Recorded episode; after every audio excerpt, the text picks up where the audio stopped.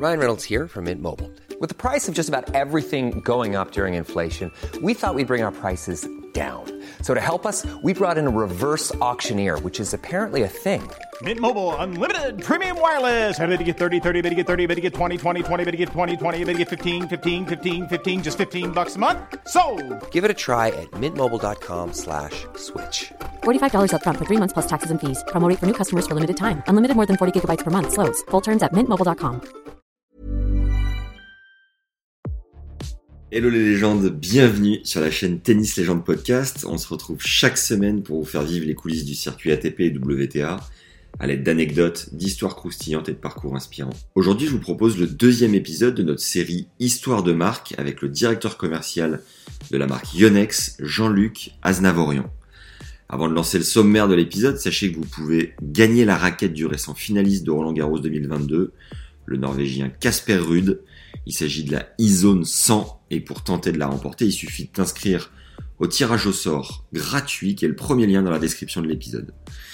Alors on va revenir sur l'historique ainsi que les valeurs de la marque Yonex. Jean-Luc nous parle des ambassadeurs et ambassadrices mythiques de la marque comme Billie Jean King, Navratilova, Ingi, Céleste, Rios, Ewitt, Nalbandian, Stan Wawrinka, Osaka et plus récemment Chapovalov, Bublik ou encore Nick Kyrgios avec lequel notre invité a quelques anecdotes sympas. On parle de ce qui fait depuis toujours la spécialité des raquettes Yonex. Jean-Luc nous confie les quelques couacs qu'il a pu avoir avec des joueurs et joueuses en contrat avec la marque. On étudie ce qui fait vendre chez un joueur, ainsi que les fourchettes de prix pour avoir une star. Jean-Luc est relativement transparent, ce qui rend l'échange d'autant plus instructif. On revient sur l'histoire du short mythique de Stan à Roland 2015 et de l'importance que le Suisse a pu avoir envers la firme Nippon. Notre invité nous explique comment Yonex arrive à avoir une telle précision dans son matériel. Il nous parle un peu plus tard plus en détail du phénomène Kyrgios, de l'homme et son impact sur les ventes de la marque et du tennis en général. On termine sur le cas Osaka, l'importance du badminton dans la marque, les gammes de raquettes, ainsi que la façon de travailler à la japonaise et les traditionnelles questions de fin.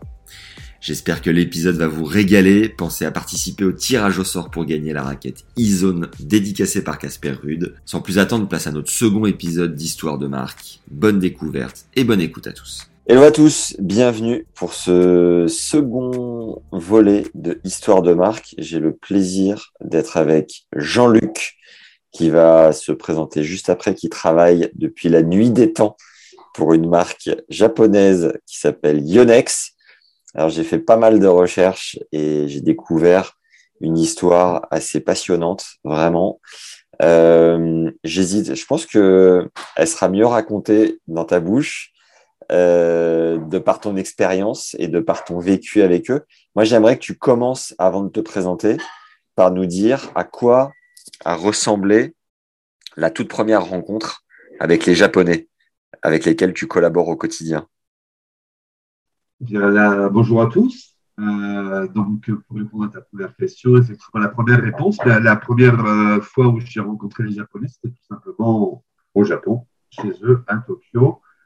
Euh, ça faisait quand même un moment que je travaillais pour, pour BDE, qui distribue Yonex en, France, mais la première vraie rencontre avec eux, c'était à, Tokyo en 2008, lors d'une conférence internationale. donc, pas mal de stress ce jour-là, parce que bon, les Japonais ont quand même une, une, façon de vivre et, dans le travail comme dans la vie est différente de la nôtre. Donc, c'était un peu de pression quand même. Euh, je bafouais un peu mon, mon, anglais. Je trouvais pas trop les mots parce que c'était euh, impressionnant de se retrouver chez eux. Mais euh, c'était une super expérience à l'arrivée. Euh, s'est très bien passé. et l'histoire continue depuis, depuis ça maintenant. Ça fait combien de temps que tu es chez eux et comment tu es arrivé alors, dans Alors, je suis rentré en, je suis rentré en 2000. Euh, BDE, donc euh, la société encore une fois qui distribue Yonex dans surtout le sud de l'Europe, en France, en Espagne et au Portugal, en 2000. Donc ça fait 22 euh, ans. 22 ans, j'ai fêté mes 20 ans il y a deux ans. Euh, donc, ça fait 22 ans que je travaille pour Yonex à travers BDE. Ok. Et ce qui est important de préciser, c'est que toi, tu es sur Marseille, c'est bien ça? Et je crois que le grand écart est assez,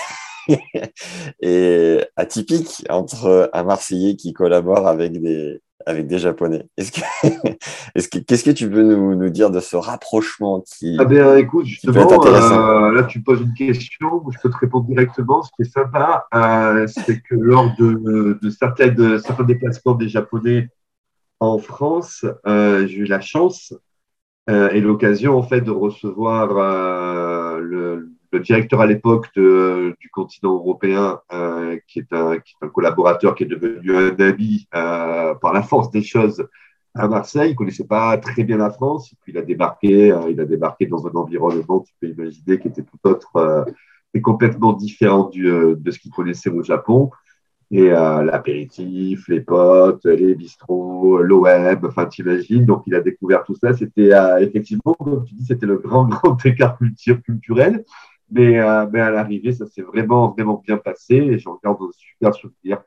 Cette personne maintenant s'occupe euh, des États-Unis. Alors, il faut quand même que je précise quelque chose et que je sois, que je sois franc. Ce n'est pas un japonais, un vrai japonais. C'est un, un sud-coréen qui a, c'était rare à l'époque d'ailleurs que euh, au head office de Tokyo, euh, des gens qui soient différents des japonais, euh, des gens étrangers, on va dire, travaillent pour le, pour le head office. Mais lui était vraiment bon. Il était marié avec une japonaise. Il est marié avec une japonaise. Il parle très bien japonais. Et c'était un sud-coréen. Donc c'était un peu plus facile pour moi parce que la mentalité sud-coréenne est quand même euh, plus, américa plus américanisée, on va dire, que les, que les japonais. Donc c'était un petit peu plus facile. Et, euh, et, euh, cette personne continue son chemin. Il allait, euh, c'est le directeur aujourd'hui de la branche américaine de Yonex. Et on est toujours en contact. Okay. Donc, est-ce que tu peux nous faire un, un petit état des lieux de la marque? Je sais qu'elle a été créée en 46 euh, par un homme assez emblématique. Est-ce que tu peux nous dire ce que tu en sais, toi, de, de, son, de sa création à son évolution, un peu les temps de passage forts? Alors, euh, la marque a été créée en 1946 euh, par Minoru Yoneyama, donc la famille euh, Yoneyama, euh, qui est aujourd'hui toujours à la tête euh, de l'entreprise. Il faut savoir que Yonex, c'est une boîte euh, familiale. Donc, ce, bah, ce monsieur, en fait, a mis en place dans l'entreprise une, certaine modestie qui est encore plus que d'actualité aujourd'hui. C'est-à-dire que Yonex a un énorme savoir-faire sur la fabrication de tous ces produits, que ce soit en tennis, en, en snowboard, en badminton ou en, golf ou ailleurs. Euh, et euh, la, première vertu réellement de, de Yonex, c'est euh, son savoir-faire, ses usines, euh, son travail, sa précision. Et, euh, et aujourd'hui, Yonex garde réellement les, les, pieds sur terre et est vraiment très modeste dans son approche du, du, business, du marché, des, des, joueurs, du monde professionnel. Donc ça, c'est on se retrouve énormément là-dedans. Euh, L'histoire, bah, écoute, euh, elle date de 46, hein, c'est-à-dire qu'ils ont commencé avec une toute petite usine à fabriquer des, euh, il me semble, des flotteurs euh, pour des volants. Euh, ça a commencé comme ça. ils ont commencé par le badminton à faire des premières raquettes en bois, puis par la force des choses, ils sont arrivés au tennis et ils ont traversé les décennies. Ils ont toujours, toujours amélioré leur, ben, leurs usines leur savoir-faire. Ils se sont diversifiés dans les sports qu'ils distribuent, qui, qui fabriquaient. Donc, comme je te dis, ils ont commencé par le badminton, le tennis, puis on a eu, euh, on a eu du golf, on a eu du snow et, euh, et récemment, euh, on, on, fabrique des road bikes. Donc, c'est des vélos de course, hein, les road bikes. Euh, et on se rapprochera très prochainement avec le road bike des, euh, des grandes équipes UCI pour participer au Tour de France ou à la Vuelta au Giro, aux plus grandes, courses. Voilà à peu près. Alors après, il y a plein d'anecdotes à l'intérieur. Hein. Je veux j'imagine bien que depuis 1946, il se passait pas mal de choses pour Yonex. Mais en tout cas, l'histoire a démarré juste après-guerre. Juste après-guerre. Tu as, as, insisté sur le mot modeste euh, auprès des joueurs sur le circuit. Ça veut dire quoi précisément? Qu'est-ce que tu entends par là? En fait, avant, Yonex met, euh, met l'athlète au centre de tous les débats, quel que soit le sport. Pourquoi? Euh, En fait, nous, on a, Yonex a ses propres ingénieurs. C'est une marque qui a ses propres usines au Japon et, euh, donc ses propres ingénieurs. Donc, ces, ingénieurs travaillent pour Yonex, sur des salariés Yonex. Et avant de développer quelques produits que ce soit, avant de mettre une technologie en place pour améliorer une raquette, pour améliorer une, de tennis, une raquette de badminton. on se rapproche toujours, toujours, toujours de nos joueurs et de nos joueuses, quels qu'ils soient, quel que soit le niveau qu'ils aient pour justement leur demander, leur avis et, pour le moins demander aujourd'hui aux gens qui sont le plus concernés, donc les, athlètes, euh, sur, quelle, sur quelle évolution nous pouvons partir, sur quelle, amélioration on peut donner à telle ou telle raquette, à tel ou tel produit. Et c'est eux euh, aujourd'hui qui sont sur le terrain, qui utilisent euh, notre matériel. Donc c'est avant de développer et de mettre en place quelques technologies que ce soit, on ne se permettra jamais de le faire sans l'avis, sans l'aval des joueurs et des joueuses. Donc, euh, il y a un vrai rapprochement aujourd'hui permanent et quotidien hein, dans le, pour le cordage également. Hmm. Alors, les quelques infos que j'ai trouvées en complément de l'historique de la boîte, c'est qu'en effet, au départ, ils étaient euh, axés sur la production de flotteurs en bois, flotteurs de, pêche. Et en fait, ils se sont fait dépasser par euh, des productions de flotteurs en plastique. Et le fondateur euh, Minoru Yoneyama euh, et été dégoûté de cette euh, fait dépasser par, la, par un progrès technologique et s'était fait une promesse à lui-même de toujours rester à la pointe de la technologie, qui est aujourd'hui, je pense, le, un des arguments phares et valables, enfin clés de la marque, d'être vraiment axé technique et très très pointu sur la technique. Donc évidemment, on, on connaît Yonex par le biais du badminton, qui est une marque historique euh, dans, cette, euh, dans, ce, pratique, dans ce sport. En 68, j'ai vu que euh, Yoneyama avait introduit la toute première raquette en aluminium de l'histoire, que le, la diversification dans le tennis était arrivée en 69, juste après la création de l'Air Open. Euh, qu'est-ce que je peux te dire d'autre Qu'en 73, la société a présenté son nouveau logo avec des combinaisons de couleurs bleu et vert. La marque, euh, donc bleu comme la mer, jamais très lointaine de, du, village où a été créée la marque, je crois, et le vert comme la nature omniprésente des montagnes au département du Niigata. Voilà. Et en 74, qu'est-ce que j'ai vu? Euh, Tac, tac, tac. Voilà, bah, changement de nom, simplement la marque qui s'appelait Yoneyama devient Yonex. C'est un autre coup de génie. Son fondateur avait peur que le nom soit trop long pour les journaux, trop difficile pour les étrangers. Il coupa la, la poire en deux avec Yoné et ajouta une touche de science-fiction avec la lettre symbolisant l'infini et l'innovation, le fameux X du X Factor, donc Yonex. Et donc tout ça, je l'ai trouvé dans un article très complet du magazine Kurtz que j'adore, qui compare donc euh, le fondateur de Yonex en disant que c'était un petit peu le René Lacoste japonais, un grand homme d'affaires et aventurier, génie, de l'intuition et des inventions. Voilà. Euh, j'ai quelques stats assez incroyables dont on pourra parler juste après. Euh, est-ce que tu peux nous dire, avant d'aller plus loin, ce que tu fais précisément aujourd'hui pour la marque, Jean-Luc? Quel est ton poste? Ouais, alors moi je suis, euh, je suis chef de file de la branche tennis euh, sur euh, la France. Ouais. Et je m'occupe au niveau commercial de façon un peu plus large, on va dire, sur l'Espagne et sur le Portugal, du tennis et du badminton. en France, donc on, est, on a une force de vente qui est, comme en Espagne d'ailleurs et comme au Portugal, qui est mis en, qui est mis en place. Moi, je m'occupe aujourd'hui tout simplement de la la stratégie euh, de la marque en, France et sur notre pays. On va parler que de la France. Euh, de la sélection euh, de la sélection produit également de façon concertée à chaque fois bien entendu avec avec mes collègues et puis bah, de l'animation commerciale c'est-à-dire bah, aujourd'hui de, la, de toute, la, toute la dynamique qu'on doit mettre en place dans les magasins, dans les clubs, dans les centrales, euh, pour être au plus proche de, nos clients et de nos consommateurs. Donc, en fait, je suis euh, chef de Fintelis en, en, influant un petit peu toute la, toute la dynamique commerciale et toute la stratégie qu'on met en place aujourd'hui euh, pour continuer à, développer notre, notre business. Donc, mais encore une fois, je travaille dans une société où on travaille vraiment en équipe. Donc, euh, on travaille vraiment tous euh, de façon concertée, euh, que ce soit pour le tennis ou pour le badminton. on prend pas des décisions unilatérales, on est tout le temps dans les dans les débats, dans les tours de table, et pour trouver toujours les, les solutions les plus, les plus adaptées à, au business. Voilà. Tu, tu joues, toi? Tu joues ouais, ouais, ouais, façon modeste. Hein. T'es à combien? Je suis à la fin de troisième série aujourd'hui, je suis à 15 heures. ah, tu fais, tu fais, encore des tournois, du coup? Ouais, je fais des matchs par équipe, voilà, tranquillement.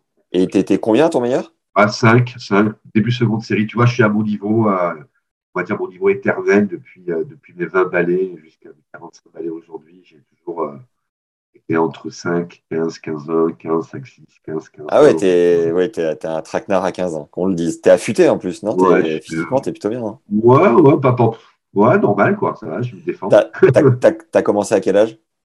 Oh, gamin, hein, on est qu'on a commencé sur, j'ai commencé sur les cours des écoles de tennis à 5 ans, 6 ans. ah oui, donc tu rêvais d'être pro? Non, pas du tout. Ah bon? Pourquoi pas? Non, non, pas, pas de tennis en tout cas. Quand tu es marseillais, tu peux, trop, euh, tu peux rêver de pro, mais pas de tennis. Et pourquoi, du coup, avoir euh, penché pour le tennis ouais, C'était euh, l'histoire, l'histoire familiale derrière mon grand frère qui jouait déjà, puis la facilité, la proximité des cours où, où j'habitais à l'époque avec mes parents. donc voilà, c'était beaucoup plus accessible. Il y a une petite anecdote avant que tu nous en donnes quelques-unes sur les joueurs que tu côtoies depuis plus de 20 ans. J'ai une petite anecdote sur toi, Jean-Luc, qu'il faut que je relaye. La semaine dernière, j'étais avec euh, euh, Ralph Bogossian, qui est le prépa physique de Ben Bonzi, euh, qui va accompagner d'ailleurs à Roland Garros, là, il me disait. Et, et donc, Ralph est, est, au club de Gemnos, qui est entièrement sponsorisé par Yonex. Et il me racontait une anecdote, il me disait, une fois, Jean-Luc, il était au resto du club et il y a le frère de Ralph qui arrive. Donc Ralph se présente son frère, Tigrane. Et, euh, et, euh, tu lui dis, euh, vous commencez à parler tennis et Tigrane te dit, je sais pas, il devait être seconde série. Je crois qu'il est monté moins 4 quand même, il devait être seconde série. Tu étais en train de déjeuner et en plein milieu de ton déj, je lui ai dit, viens, on va faire un set. Mythique. ah, j'ai trouvé ça mythique. Bah, il n'avait pas de classement français, je crois. Il jouait vraiment, il jouait vraiment très bien. Il travaillait à l'Académie de Nalbandian en Argentine et il a un niveau de sparring, je crois, sur les tournois pro. Il n'avait pas de classement français, donc euh, pour moi, il ne jouait pas top, top, top. Quoi. Mais bon, c'est vrai que Tigran a un niveau euh, ou a eu un niveau proche de, des pros. Quoi. Il tapait tout le temps avec les pros. Hein. Ça remonte, hein, ça remonte cette info. Je crois que je ne travaillais pas encore avec le club à cette époque-là. D'ailleurs, euh, Nalbandian, que vous avez eu en tant qu'ambassadeur, donc on y vient euh, dans, les, dans les temps de passage forts au niveau des joueurs et joueuses emblématiques que vous avez eus. Je crois que ça a commencé avec. Alors, tu n'étais pas encore. Euh, tu faisais pas encore partie de la firme, enfin du distributeur en tout cas, mais ça a commencé avec Billie Jean King et Navratilova, qui a été une ambassadrice incroyable, puisqu'en 82, elle gagne son premier Roland Garros, donc c'est le premier grand chelem on va dire, co-remporté par la marque. Et derrière, ça enchaîne très fort en 83, puisqu'elle s'envoie trois autres titres du Grand Chelem.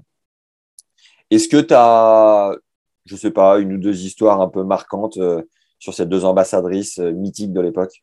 Euh, non, si ce n'est que je sais que Martina Navratilova, quand on avait un stand à Roland Garros, à l'époque où où Roland nous, la Fédé nous permettait d'avoir des stands, des stands c'est-à-dire que toutes les marques pouvaient s'installer sur Roland. C'était très sympa d'ailleurs à cette époque-là. Bien plus sympa, je trouve, moi, à titre personnel qu'aujourd'hui, où c'est euh, monomarque et, euh, et, les gens, euh, entre deux matchs, ne peuvent pas se balader sur, sur les allées en visitant, en visitant toutes les, les, marques, en regardant tous les produits, toutes les nouveautés. Bon, c'est une petite parenthèse. Donc à cette époque-là, en fait, Martina Navratilova passait très souvent euh, nous faire un petit coucou sur le stand Dionex, euh, bien après euh, de nombreuses années, pardon, après sa, sa carrière. Et, euh, et c'est j'ai le souvenir euh, d'une personne extrêmement sympathique, euh, très gentille, tout le temps très intéressée par l'actualité de la marque, nous posant des questions, souriante, discrète. T'imagines, moi, moi Navratilova, c'est ma jeunesse, quoi. Chris Evert, Navratilova, c'est une star de quand j'étais euh, de tennis devant la télé. Bon, je le suis toujours, hein, et c'est avec, euh, avec ces deux filles aujourd'hui que j'ai été bercé. Et waouh, j'étais impressionné. Je m'attendais pas du tout à, rencontrer une personne aussi, aussi abordable, aussi accessible que, que. Donc, euh, je n'avais pas automatiquement, c'était pas ma, ma, favorite quand j'étais gamin, j'étais plus Chris Ever parce qu'elle était euh, plus jolie ou autre, je sais pas. Et, euh, et c'est vrai que depuis euh, cette rencontre ou ces, ces, différentes rencontres avec Navratilova, euh, j'ai changé complètement en fait de d'opinion sur elle. Quoi. C'est vraiment, vraiment, vraiment sympa. Et j'imagine que elle était également pendant lors de sa carrière. Et euh, juste pour revenir sur ces stands à Roland euh, à l'époque, je me souviens, et c'était vecteur de d'un business assez fort. Est-ce que c'était ah ouais à ce point-là? Considérable, ouais, parce que bah, en fait c'est un, un, un, grand chef, donc tu as, le monde entier qui vient. Euh, donc, au niveau français, tu as, tout le monde qui vient. Tu as les, moniteurs, euh, les profs, euh, les présidents de clubs, les, les, les, directeurs de magasins, les acheteurs du magasin, enfin tout, tout, l'univers aujourd'hui du tennis vient à Roland. Donc, en fait, c'était sur 15 jours un, rendez-vous business sur notre stand. Donc, on n'avait pas le droit de vendre. C'est normal. C'était normal. On était, juste là pour euh, exposer, pour recevoir nos clients dans nos stands, mais c'est extraordinaire. Euh, un consommateur lambda de quelques coins de France, il venait, il découvrait la gamme Babola, la gamme Yonex, la gamme Woodson, la gamme Ed, la gamme Technifibre, des marques de textiles, ils se baladaient de stand en stand. Mais tiens, le, tennisman, comme tu l'es et comme je le suis, on est toujours, on est amoureux de tout, euh, dans le tennis du joueur, du tournoi, du, euh, du produit, tout ça. Donc, euh, on baignait réellement, les gens baignaient réellement dans une atmosphère euh, pure tennis, quoi. Mmh. Aujourd'hui, bah, aujourd'hui, tu te balades de sandwich en, en boisson, quoi, les stands, c'est ça, quoi. Ouais. Euh, ou de, c'est malheureux, mais c'est devenu pure business, mais euh, voilà, il y a moins de charme, je trouve, qu'auparavant. Une rapide pause pour nous mettre un like si t'es sur YouTube, 5 étoiles si t'écoutes cet épisode au format audio sur Apple Podcast et Spotify et un commentaire sympa, peu importe la plateforme, ça nous aide comme jamais à faire connaître notre travail dans ce monde algorithmique. Un grand merci par avance pour ton aide. Et tente aussi de gagner la raquette e-zone 100 dédicacée par Casper Ruud, top 10 mondial et récent finaliste de Roland Garros 2022. C'est gratuit, c'est le premier lien en description, on y retourne.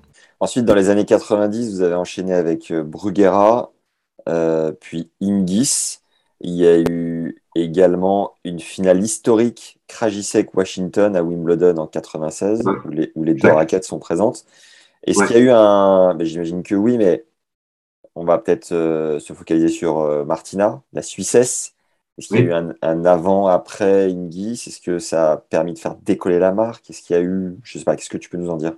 Ouais, ben en fait, c'est vraiment euh, ce que tu disais tout à l'heure. En fait, il y a eu, il y a eu des joueurs. Bon, on a eu beaucoup de joueurs emblématiques chez Yonex euh, au fil des sur les 60, 75 dernières années. Mais il y a des joueurs et des joueuses qui ont marqué plus l'histoire de la marque que d'autres, bien entendu, à, force de records. Donc, tu as parlé de, de, de Navratilova tout à l'heure. Effectivement, c'était un peu la pionnière avec Medellin King de, la marque. Et, derrière, Martina Hingis par sa précocité. Euh, savoir qu'à 16 ans, comme tu le sais, elle gagnait déjà des grands chelems, numéro un mondial. Euh, bon, été une fille qui, effectivement, euh, déjà, était, européenne. Euh, donc, elle nous a permis euh, immédiatement d'avoir une, nous, en Europe, une visibilité forte euh, sur le continent et dans, et dans le pays. Euh, bah, c'est une icône, hein, à 16 ans, aujourd'hui, quand on gagne plusieurs grands chelems comme elle a gagné, automatiquement, c'est devenu pour beaucoup de gens, euh, une fille à qui notamment chez les joueuses, une fille euh, euh, chez qui on s'identifiait très rapidement.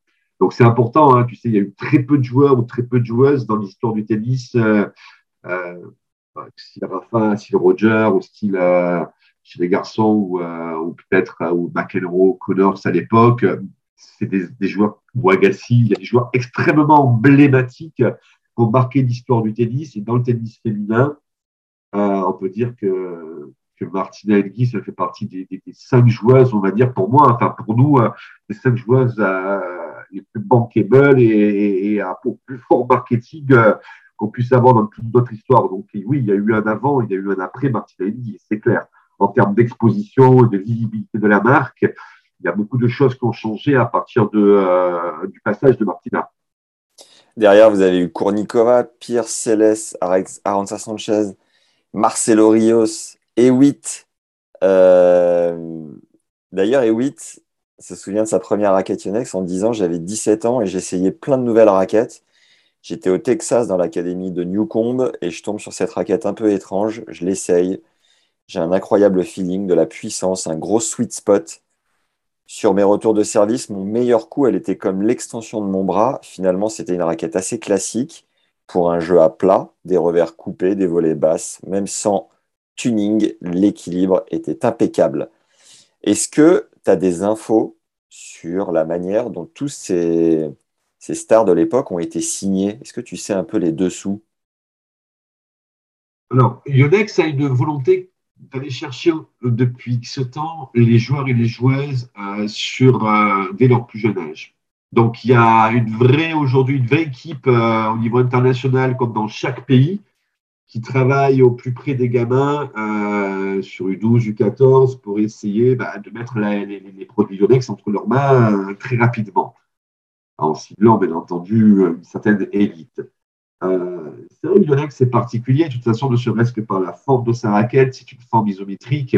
Euh, quand on adopte la marque, euh, c'est compliqué, c'est difficile de changer après.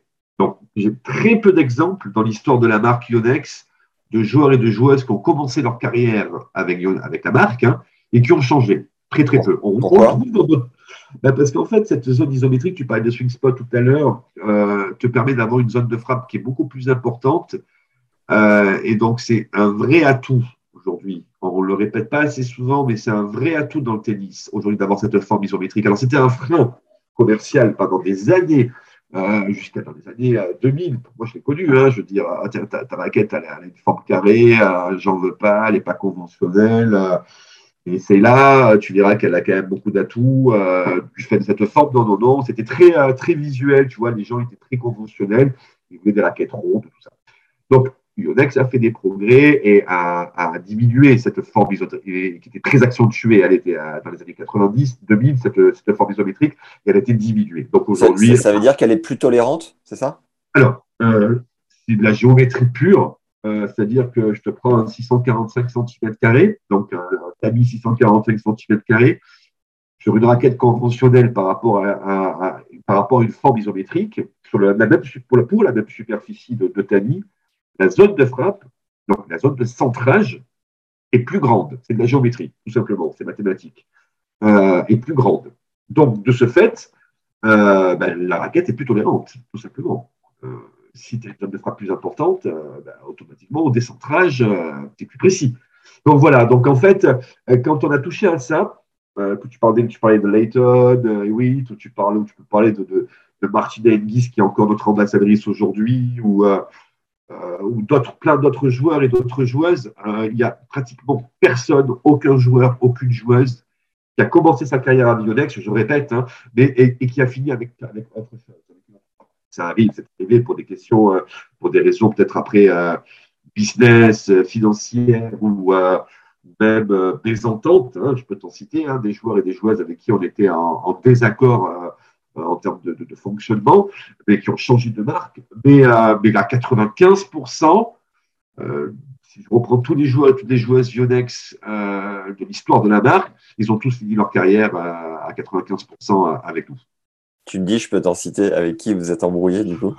Ouais, bon, l'épisode de Bernard Tobic, euh, qui, était, euh, voilà, qui, a eu, un comportement extra court euh, qui ne convenait pas automatiquement à la philosophie, à la façon de voir les choses des, euh, Japonais. Donc, euh, c'était, on a arrêté, on a arrêté notre, notre partenariat avec Tobic pour ces raisons-là. On a eu un petit couac également avec euh, Caroline Wozniacki, euh, quand nous signions, euh, on, la signe avec un très gros chèque en, dans les années 2013-2014, quand elle était numéro un mondial. Et, euh, et, puis en fait, euh, avec euh, l'essor des réseaux sociaux, elle se fait, bah, photographier par un fan qui relaye en fait sans intention mauvaise qui relaye euh, une photo privée euh, sur les réseaux où elle, où elle jouait, où elle s'entraînait avec, euh, autre chose que, Yonex, pendant qu'elle était sous contrat avec la marque. Donc, ça a été immédiatement arrêt, arrêt unilatéral, en fait, hein, de la, du contrat avec Wozniacki. C'était dommage, mais voilà. Donc, a eu deux petites anecdotes voilà, de ce type-là, Tomic, Wozniacki. Après, c'était plus d'ordre marketing financier. On a eu aussi avec Bordakovic euh, faux départ, puisqu'il a, depuis il joue avec nous. Puis après, c'était d'ordre financier, il est parti chez quelqu'un d'autre. je ne vois pas d'autres joueurs ou d'autres joueuses. Et Wozniacki, ça veut dire qu'elle maquillait ses cadres? Non, non, non, elle a, fait une session. Je ne suis vraiment pas au courant hein, de la raison pour laquelle. Non, non, pas du tout. Pas du tout. Tu ne peux pas maquiller tes cadres quand tu fais Yonex puisque c'est une forme isométrique. Donc, euh, automatiquement, euh, la raquette se reconnaît, ne serait-ce que par sa, forme. Donc, tu ne peux pas maquiller une Yonex. Mais ça veut dire qu'en match, à l'entraînement. l'entraînement, on avait fait une session, elle avait repris la, la, son ancienne raquette. Ok. Magique. Tu t'es chopé, après, tu mets ça sur les, sur les réseaux sociaux ou c'est grave, quoi. Tu vas faire un contrat avec une marque qui donne des, des centaines de milliers d'euros et tu t'es chopé avec une raquette qui est de ta concurrence. voilà, quoi. C'est pour, euh, pour appuyer ton propos sur le, le faible taux de changement des, des joueurs, j'ai tourné un épisode J'irai jouer avec euh, Paul-Henri Mathieu il y a un mois et demi, qui me disait, donc qui est maintenant ambassadeur chez vous, qui me disait si j'avais su, j'aurais joué avec cette raquette pendant ma carrière. Il regrette de ne pas avoir connu avant. Et euh, il m'en faisait vraiment l'apologie, mais sans, sans survendre le matos, juste en, voilà, en décrivant ses sensations et c'était euh, c'était assez Bah, euh, pour, pour, avoir échangé plusieurs fois avec lui, il savait hein, déjà à l'époque que le matos était bon.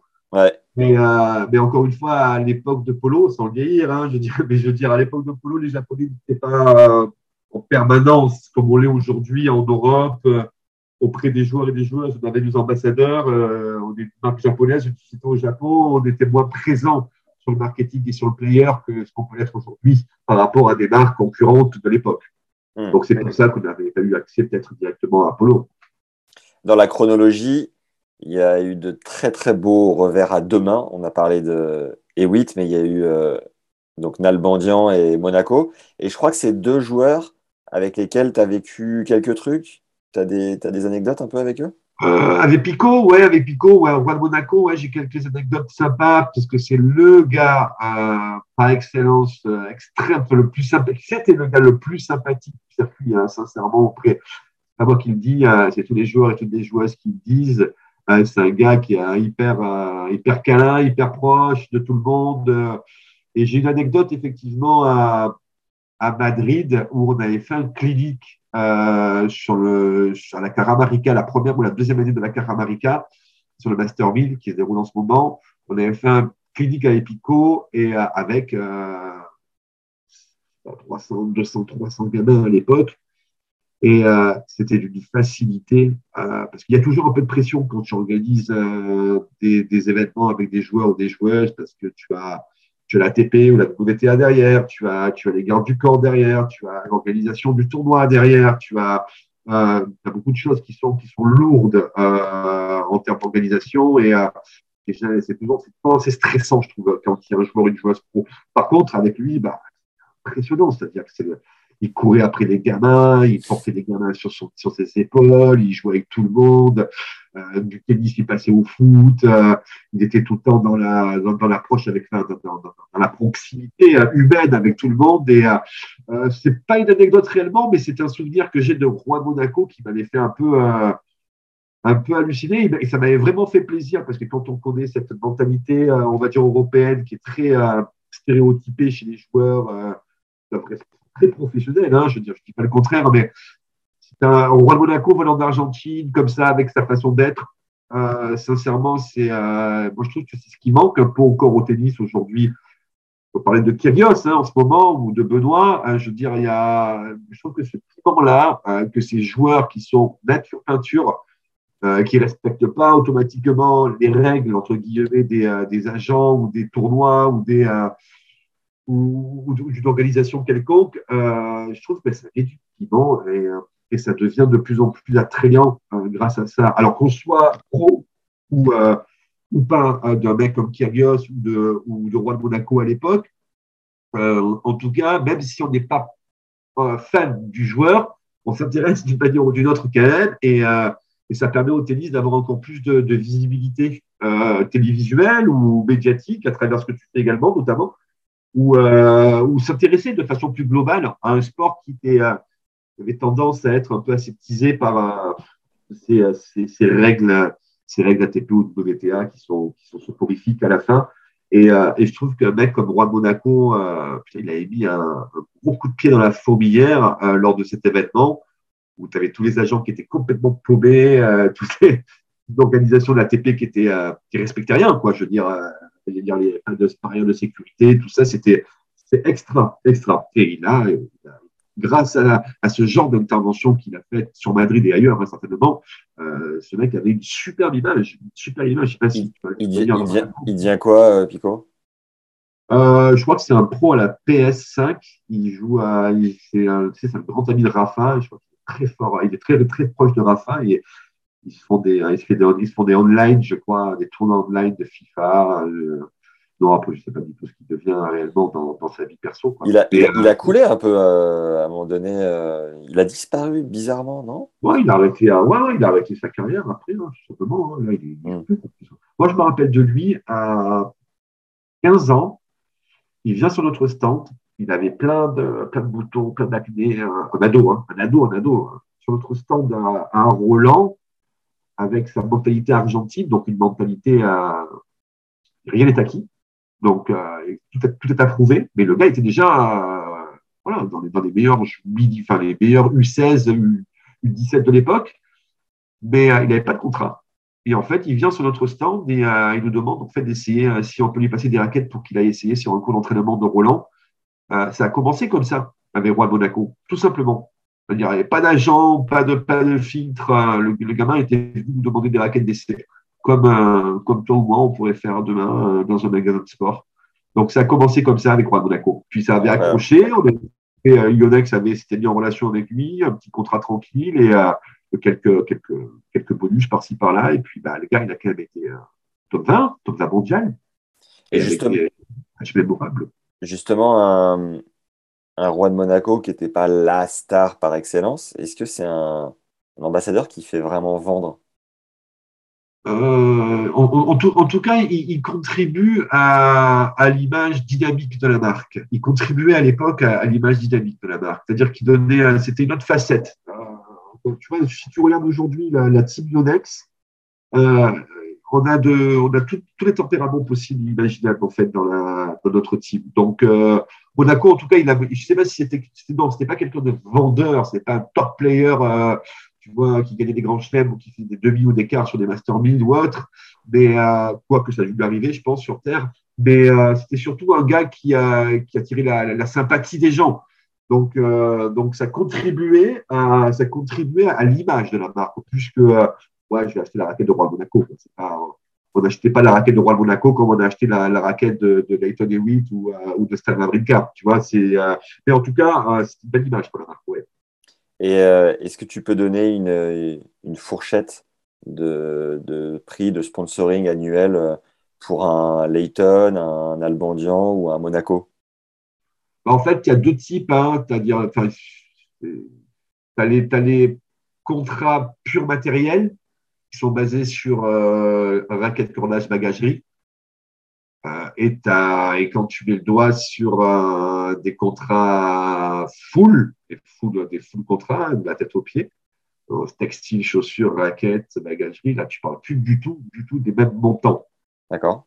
Euh, je pense que pour un, je sais pas réellement, hein, de toute façon, je pense qu'il y a quand même assez de confidentialité là-dedans, quelles que soient les marques, mais euh, un, un, joueur comme Stade, qui est full Yonex, au début, début, hein, quand il signait avec nous, euh, c'est un gars qui devait s'approcher, je veux dire, de, de, de, du, million, du million de dollars, je pense, aujourd'hui, en fixe, en fixe. Euh, un gars comme ça, c'est un top 10 mondial. Quand tu, vois, c'est au-delà du million de dollars, je pense, aujourd'hui, sur, sur certains joueurs.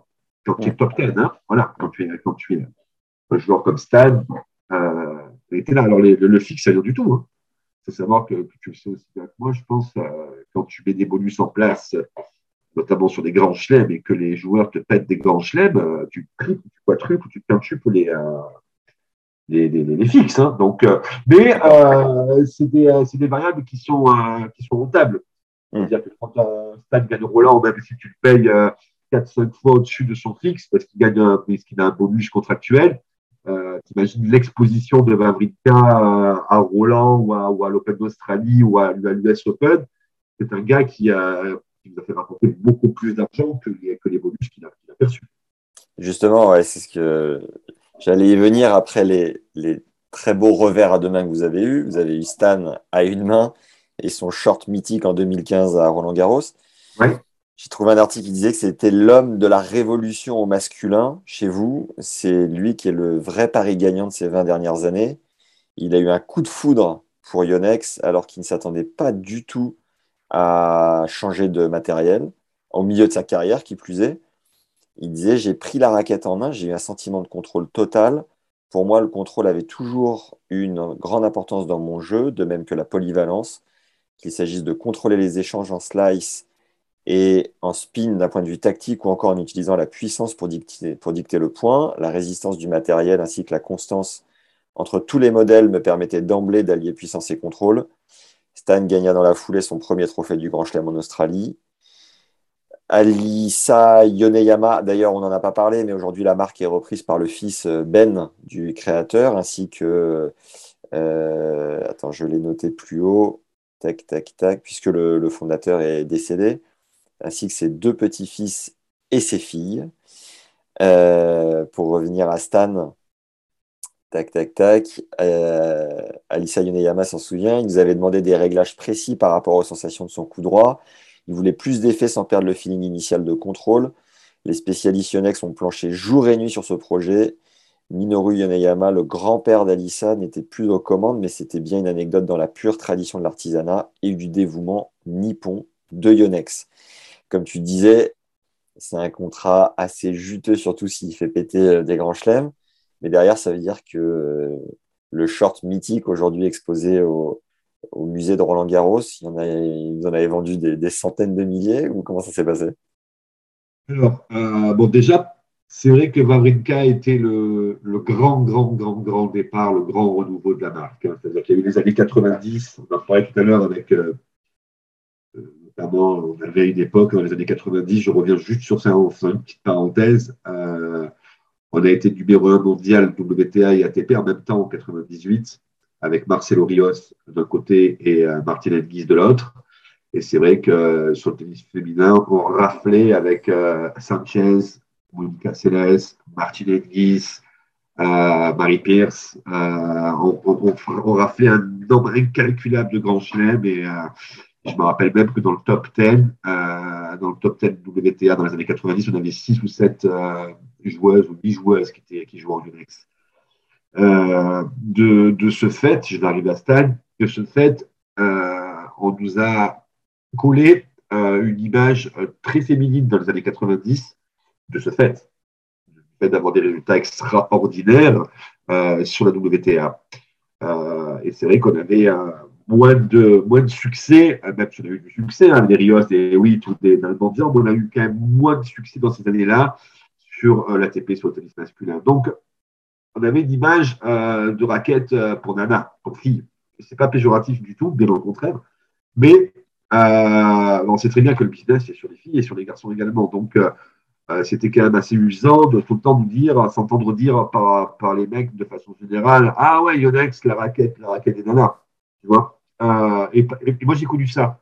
J'ai connu ça dans le début des années 2000 et euh, même après, hein, bah, même si ça a changé, ça a changé progressivement avec Leighton Hewitt, avec Nalbanjan, avec, avec d'autres joueurs dans les années 2000 qui ont quand même performé et qui ont euh, donné quand même cette image un peu pas exclusivement féminine, mais bon, quand même, c'était, c'était là, quoi, tout le temps, quoi, tu vois. Et, euh, et Stein, arrive la triplette de Stan Wawrinka entre 2015, 2014, 2015, 2016 avec euh, euh, l'Open d'Australie, Roland et, l'US Open et le short. Et là, euh, l'exposition Bionex, elle devient mondiale, universelle. Hein, je veux dire, c'était impressionnant. Et, et, là, effectivement, à partir de, la victoire des victoires de Stan Wawrinka, notre image s'est équilibré, a changé réellement. On n'était plus la, raquette des, des femmes, on est vraiment aujourd'hui devenu une raquette euh, euh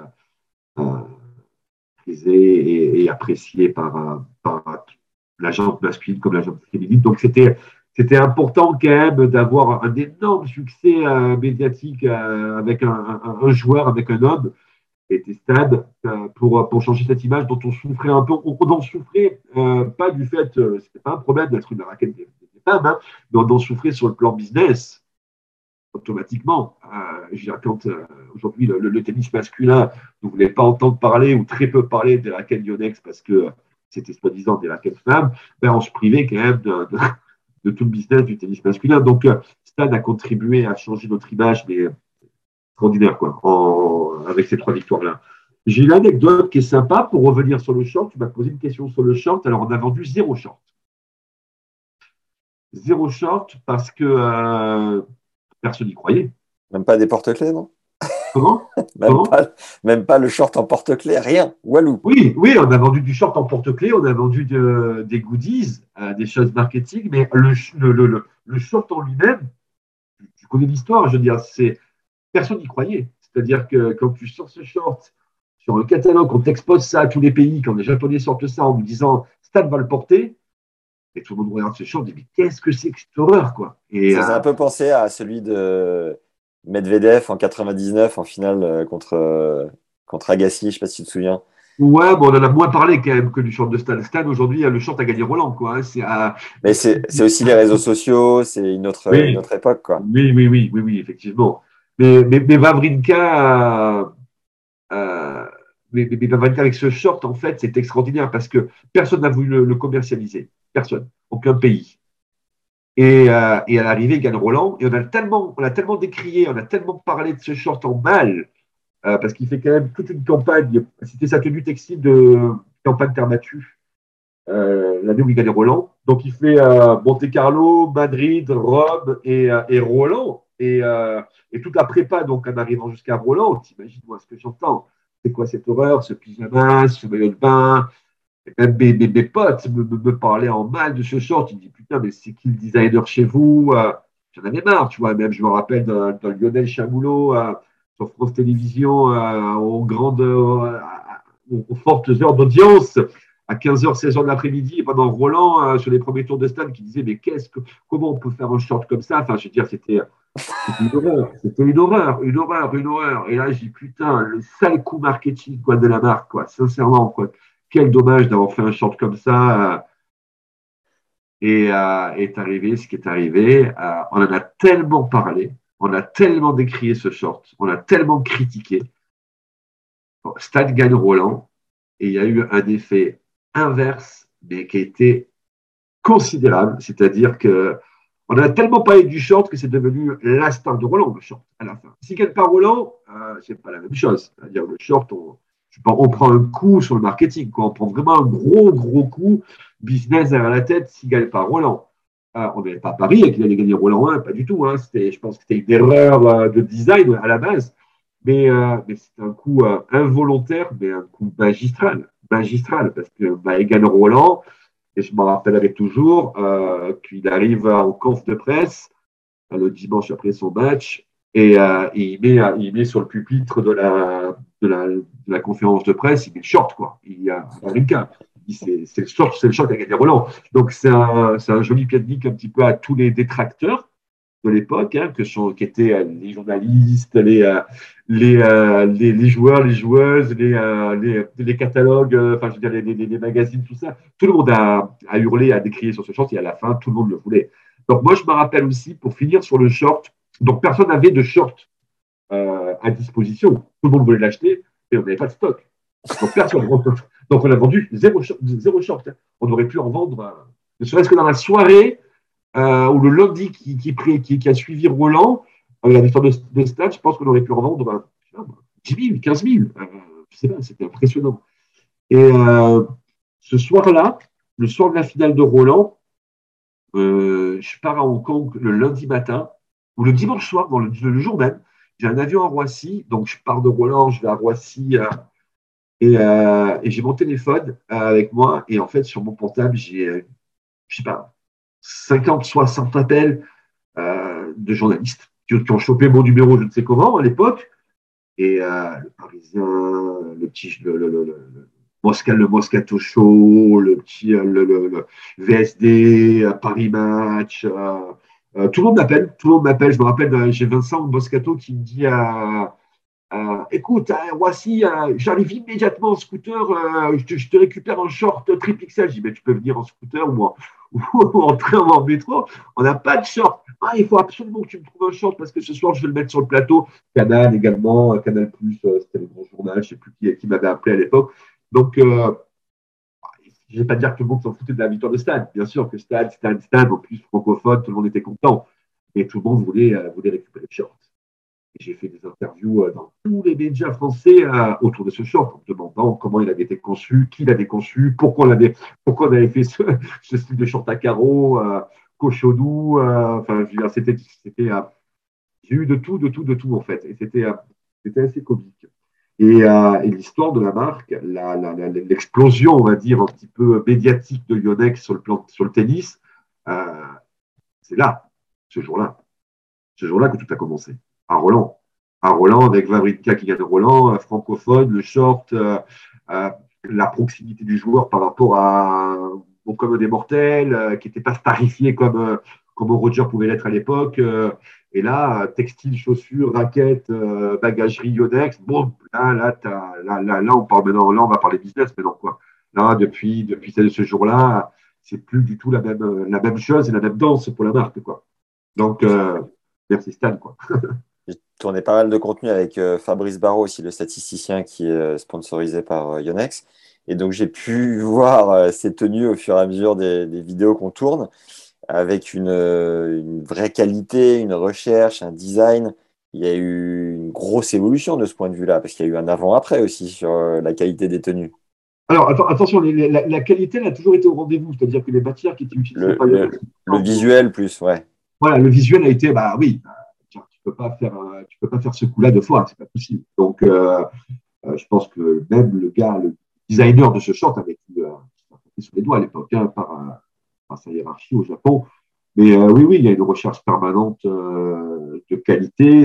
D'ailleurs, j'en porte un là, c'est du de capsule, c'est-à-dire c'est une matière extrêmement élaborée avec avec une vraie recherche derrière, avec une vraie, euh, une vraie volonté de, de, de, mettre le joueur ou la joueuse dans les meilleures conditions possibles, que ce soit au niveau de, des odeurs, de la transpiration, de la légèreté, du, euh, euh, côté tactile du, euh, du, produit. Donc, il y a. Pas notre business numéro un, puisqu'on est quand même fabricant de, matériel à la base, de raquettes, hein, proprement. Mais en tout cas, oui, c'est, important que, les joueurs et les joueuses soient, soient, bien, soient bien équipés. Notre textile également. Il faut savoir qu'aujourd'hui, on a deux top 10, hein, deux top 10 qui sont en textile en full Yonex hein, chez les hommes. Hein on n'en parle pas assez souvent, mais euh, ils ont fait des masters en 2021. C'est Casper Rude, qui est en full Yonex, et Hubert Urcax, qui est en full Yonex. Et c'est deux mecs top 10 quoi, aujourd'hui. Et euh, on est la seule marque à faire euh, de la tête aux pieds, en passant par les raquettes, la bagagerie, le cordage, du full, du full brand quoi, sur un joueur et tout. Hmm. On va y venir avec les Kyrgios et consorts, Bublik, euh, notamment Chapeau-Valoff. Euh, juste avant ça, tu nous as pas dit, mais euh, c'est important de le préciser, je crois que c'est la seule marque ou une des seules marques qui n'a pas délocalisé sa production en Chine, qui a gardé toutes ses usines au Japon, à la maison. Est-ce que ça fait une différence sur les coûts énormes de ne pas se délocaliser en Chine? Bon, déjà, ça rejoint un petit peu le, premier échange que j'ai eu avec toi tout à l'heure sur la modestie de la marque. C'est-à-dire que euh, les usines sont restées à Niigata, dans la province de Niigata, euh, que j'ai eu la chance de visiter, euh, pour garder, parce qu'en fait, la famille Yoneyama, fondatrice de la, de la marque Yonex, vient de cette province, de Niigata. ils auraient très bien pu délocaliser leurs usines sur Tokyo ou, sur les plus grandes villes, avec beaucoup plus d'accessibilité, on va dire, de, pour les, euh, pour les transports, tout ça. Mais donc, on ils sont restés à Niigata pour continuer à travailler et à faire vivre toute une région. Parce que Yonex fait vivre quand même, euh, pas toute une région, mais une grosse partie de, de, la, de la ville dans laquelle on est, parce que Niigata, c'est tout petit. Hein. Donc, que ce soit l'ingénierie, que ce soit bah, tous les gens qui travaillent dans l'usine, d'une manière ou d'une autre, hein, je dire à la prépa, au développement, à la recherche, euh, ou service administratif, tout ça, ben, ce ne sont que des gens d'IGATA. Donc, euh, donc, il y a cette volonté de la part de Yonex de rester modeste, de ne pas oublier de là où on vient et, euh, et, de, et, de, rester là-bas, et de rester sur, sur Digata. Alors, euh, tu parlais de coût. Non, en fait, euh, le leitmotiv numéro un de la marque euh, de Yonex, c'est, et tu le disais aussi, c'est euh, la performance et la recherche de la, ça n'existe pas, mais la recherche de la perfection sur nos produits. C'est-à-dire qu'aujourd'hui, on est la seule marque au monde en tennis euh, qui fabriquons nos raquettes dans nos propres usines. Il n'y a aucune aujourd'hui raquette Yonex sur, euh, je parle de cadre, hein, de raquettes de, de, compète, euh, qui sont sous-traitées. Il n'y a aucune sous-traitance Yonex, c'est-à-dire que tout est fabriqué dans nos propres usines, avec notre propre ingénierie et nos propres, donc, propres collaborateurs, nos propres, les employés de la marque euh, travaillent sur le développement de, nos raquettes. Et euh, il n'y a pas de made in China ou de Taïwan où, euh, les produits sont délocalisés et, travaillés à, la chaîne. Donc, la résultante de ça, en fait, c'est que la précision d'une raquette Yonex, alors tu sais, il y a le poids, l'équilibre, euh, le swing weight, euh, c'est les valeurs les plus importantes aujourd'hui sur un cadre. Et euh, quand tu parles d'une marque qui est délocalisée, euh, qui fait de la sous-traitance, souvent, bah, tu as des écarts qui sont, considérables entre deux raquettes du même modèle, avec la même taille de grippe. Tu as des écarts qui sont considérables de 10, 15, de 10 à 12 grammes parfois, c'est énorme. D'ailleurs, les, marques le précisent, hein, pour pas leurrer son consommateur, disent attention, il peut y avoir 6, 7, 8% d'écart entre, entre nos deux raquettes. Chez Yonex, ça n'existe pas, ça. Ça n'existe pas.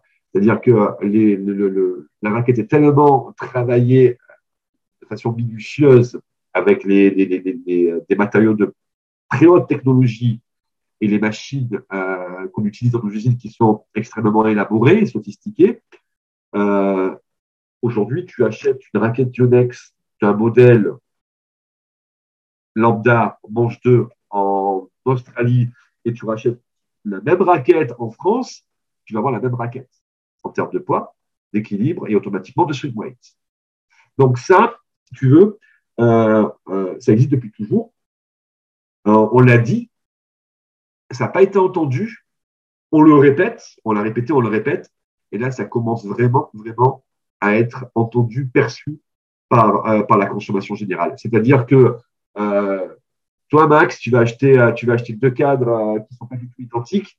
Tu pètes, tu pètes ton cordage en match, tu sens bien la balle et tu changes, tu prends ta deuxième raquette qui est pas du tout la même que, que celle avec laquelle tu allais jouer en termes d'équilibre de poids. Tu vas te décentrer, tu vas, tu vas être long, euh, tu vas plus, tu vas plus sentir tes, tes revalants de ligne, tu vas. Et en fait, je vais dire, mais en fait, je joue pas du tout avec la même raquette. Et aujourd'hui, quand tu fais, tu connais le prix de la valeur des raquettes aujourd'hui, hein, on est entre 220 et 280 euros à une raquette le cadre, quelle que soit la marque. Quand tu poses 500 balles sur 500 balles pour deux cadres aujourd'hui, quel que soit ton niveau, je pense que c'est extrêmement important euh, pour le consommateur euh, d'avoir un de raquettes identiques et avec des matériaux euh, très performants. Donc, euh, c'est l'une des raisons pour lesquelles on ne veut pas non plus délocaliser nos usines du Japon vers ailleurs on veut contrôler de A à Z cette production, cette, cette qualité de ce développement, cette, recherche et, et, cette qualité de fabrication, voilà, tout simplement. Et, euh, là, je te le dis, hein, je pense que Yonex aujourd'hui a fait, a fait une part, a fait une différence avec, c'est vraiment la différence maintenant avec d'autres marques euh, liées à ce point technique dont je viens d'évoquer là. Et le terme que tu employais, quelque chose weight, c'est quoi? Le swing weight, okay. c'est le rapport entre ton équilibre et ton poids, c'est-à-dire c'est la, vitesse de, la vitesse de traversée en fait de pénétration dans l'air de ta tête de raquette. Ok, intéressant. Euh, d'un point de vue euh, éco-responsable et euh, tu vois sur le, le, la mode qui, qui, fait partie de la deuxième, je crois, économie la plus polluante au monde. Euh, il y a quelques enjeux au sein de Yonex pour essayer de faire attention à cette consommation, à, ce, à cette empreinte. Hiring for your small business? If you're not looking for professionals on LinkedIn, you're looking in the wrong place. That's like looking for your car keys in a fish tank. LinkedIn helps you hire professionals you can't find anywhere else, even those who aren't actively searching for a new job but might be open to the perfect role. In a given month, over 70% of LinkedIn users don't even visit other leading job sites. So start looking in the right place. With LinkedIn, you can hire professionals like a professional. Post your free job on linkedin.com slash people today. Ouais, comme dans toute entreprise, notamment autour du textile. Euh, ouais, bon, je suis pas trop calé sur le, le plan, sur le plan, sur ce plan-là chez Yonex. Euh, tu poses une petite colle. Euh, ben oui, je sais qu'il y a des programmes internes euh, qui sont liés à, notamment au Japon. Que le Japon aujourd'hui est très à cheval sur, euh, sur l'écologie, euh, étant donné leur situation géographique et, euh, industrielle. ils ont plutôt intérêt à faire gaffe. et Yonex fait partie de ces, entreprises qui font énormément attention au développement, au devenir écologique de, de la planète et automatiquement, par le biais de son entreprise, fait très attention à ce qu'elle fait. Bon.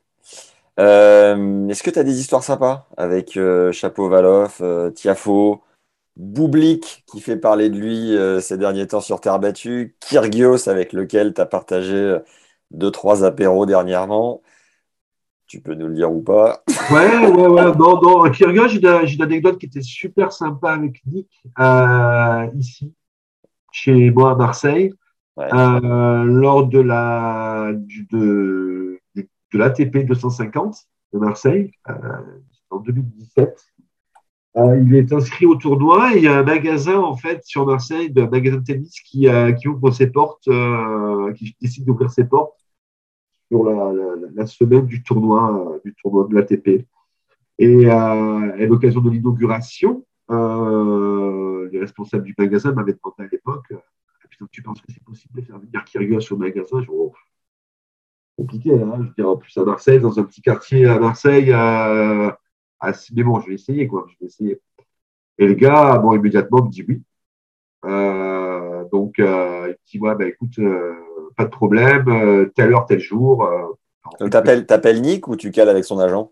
On cale avec, je cale avec le japonais qui travaille avec moi, qui s'appelle Taka Maora, qui travaille avec moi sur la promo, la qui travaille avec Yonex et qui s'occupe de la promo internationale des joueurs, qui était sur Marseille, parce qu'il adore Marseille.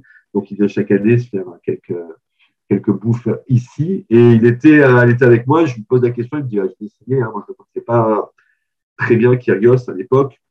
Et, euh, Kyrgios dit oui de suite, quoi, en fait. Et, euh, donc, moi, je me mets en relation avec, euh, avec le joueur et l'agent, et puis je lui dis, bah, je t'envoie une, un taxi ou une navette officielle du tournoi. Non, non, non, non, tu passes me chercher toi à mon hôtel. Je pas pas envie de. Voilà. Donc, je l'aide. Donc, déjà, on avertit un peu, euh, on fait, avertit quelques médias locaux.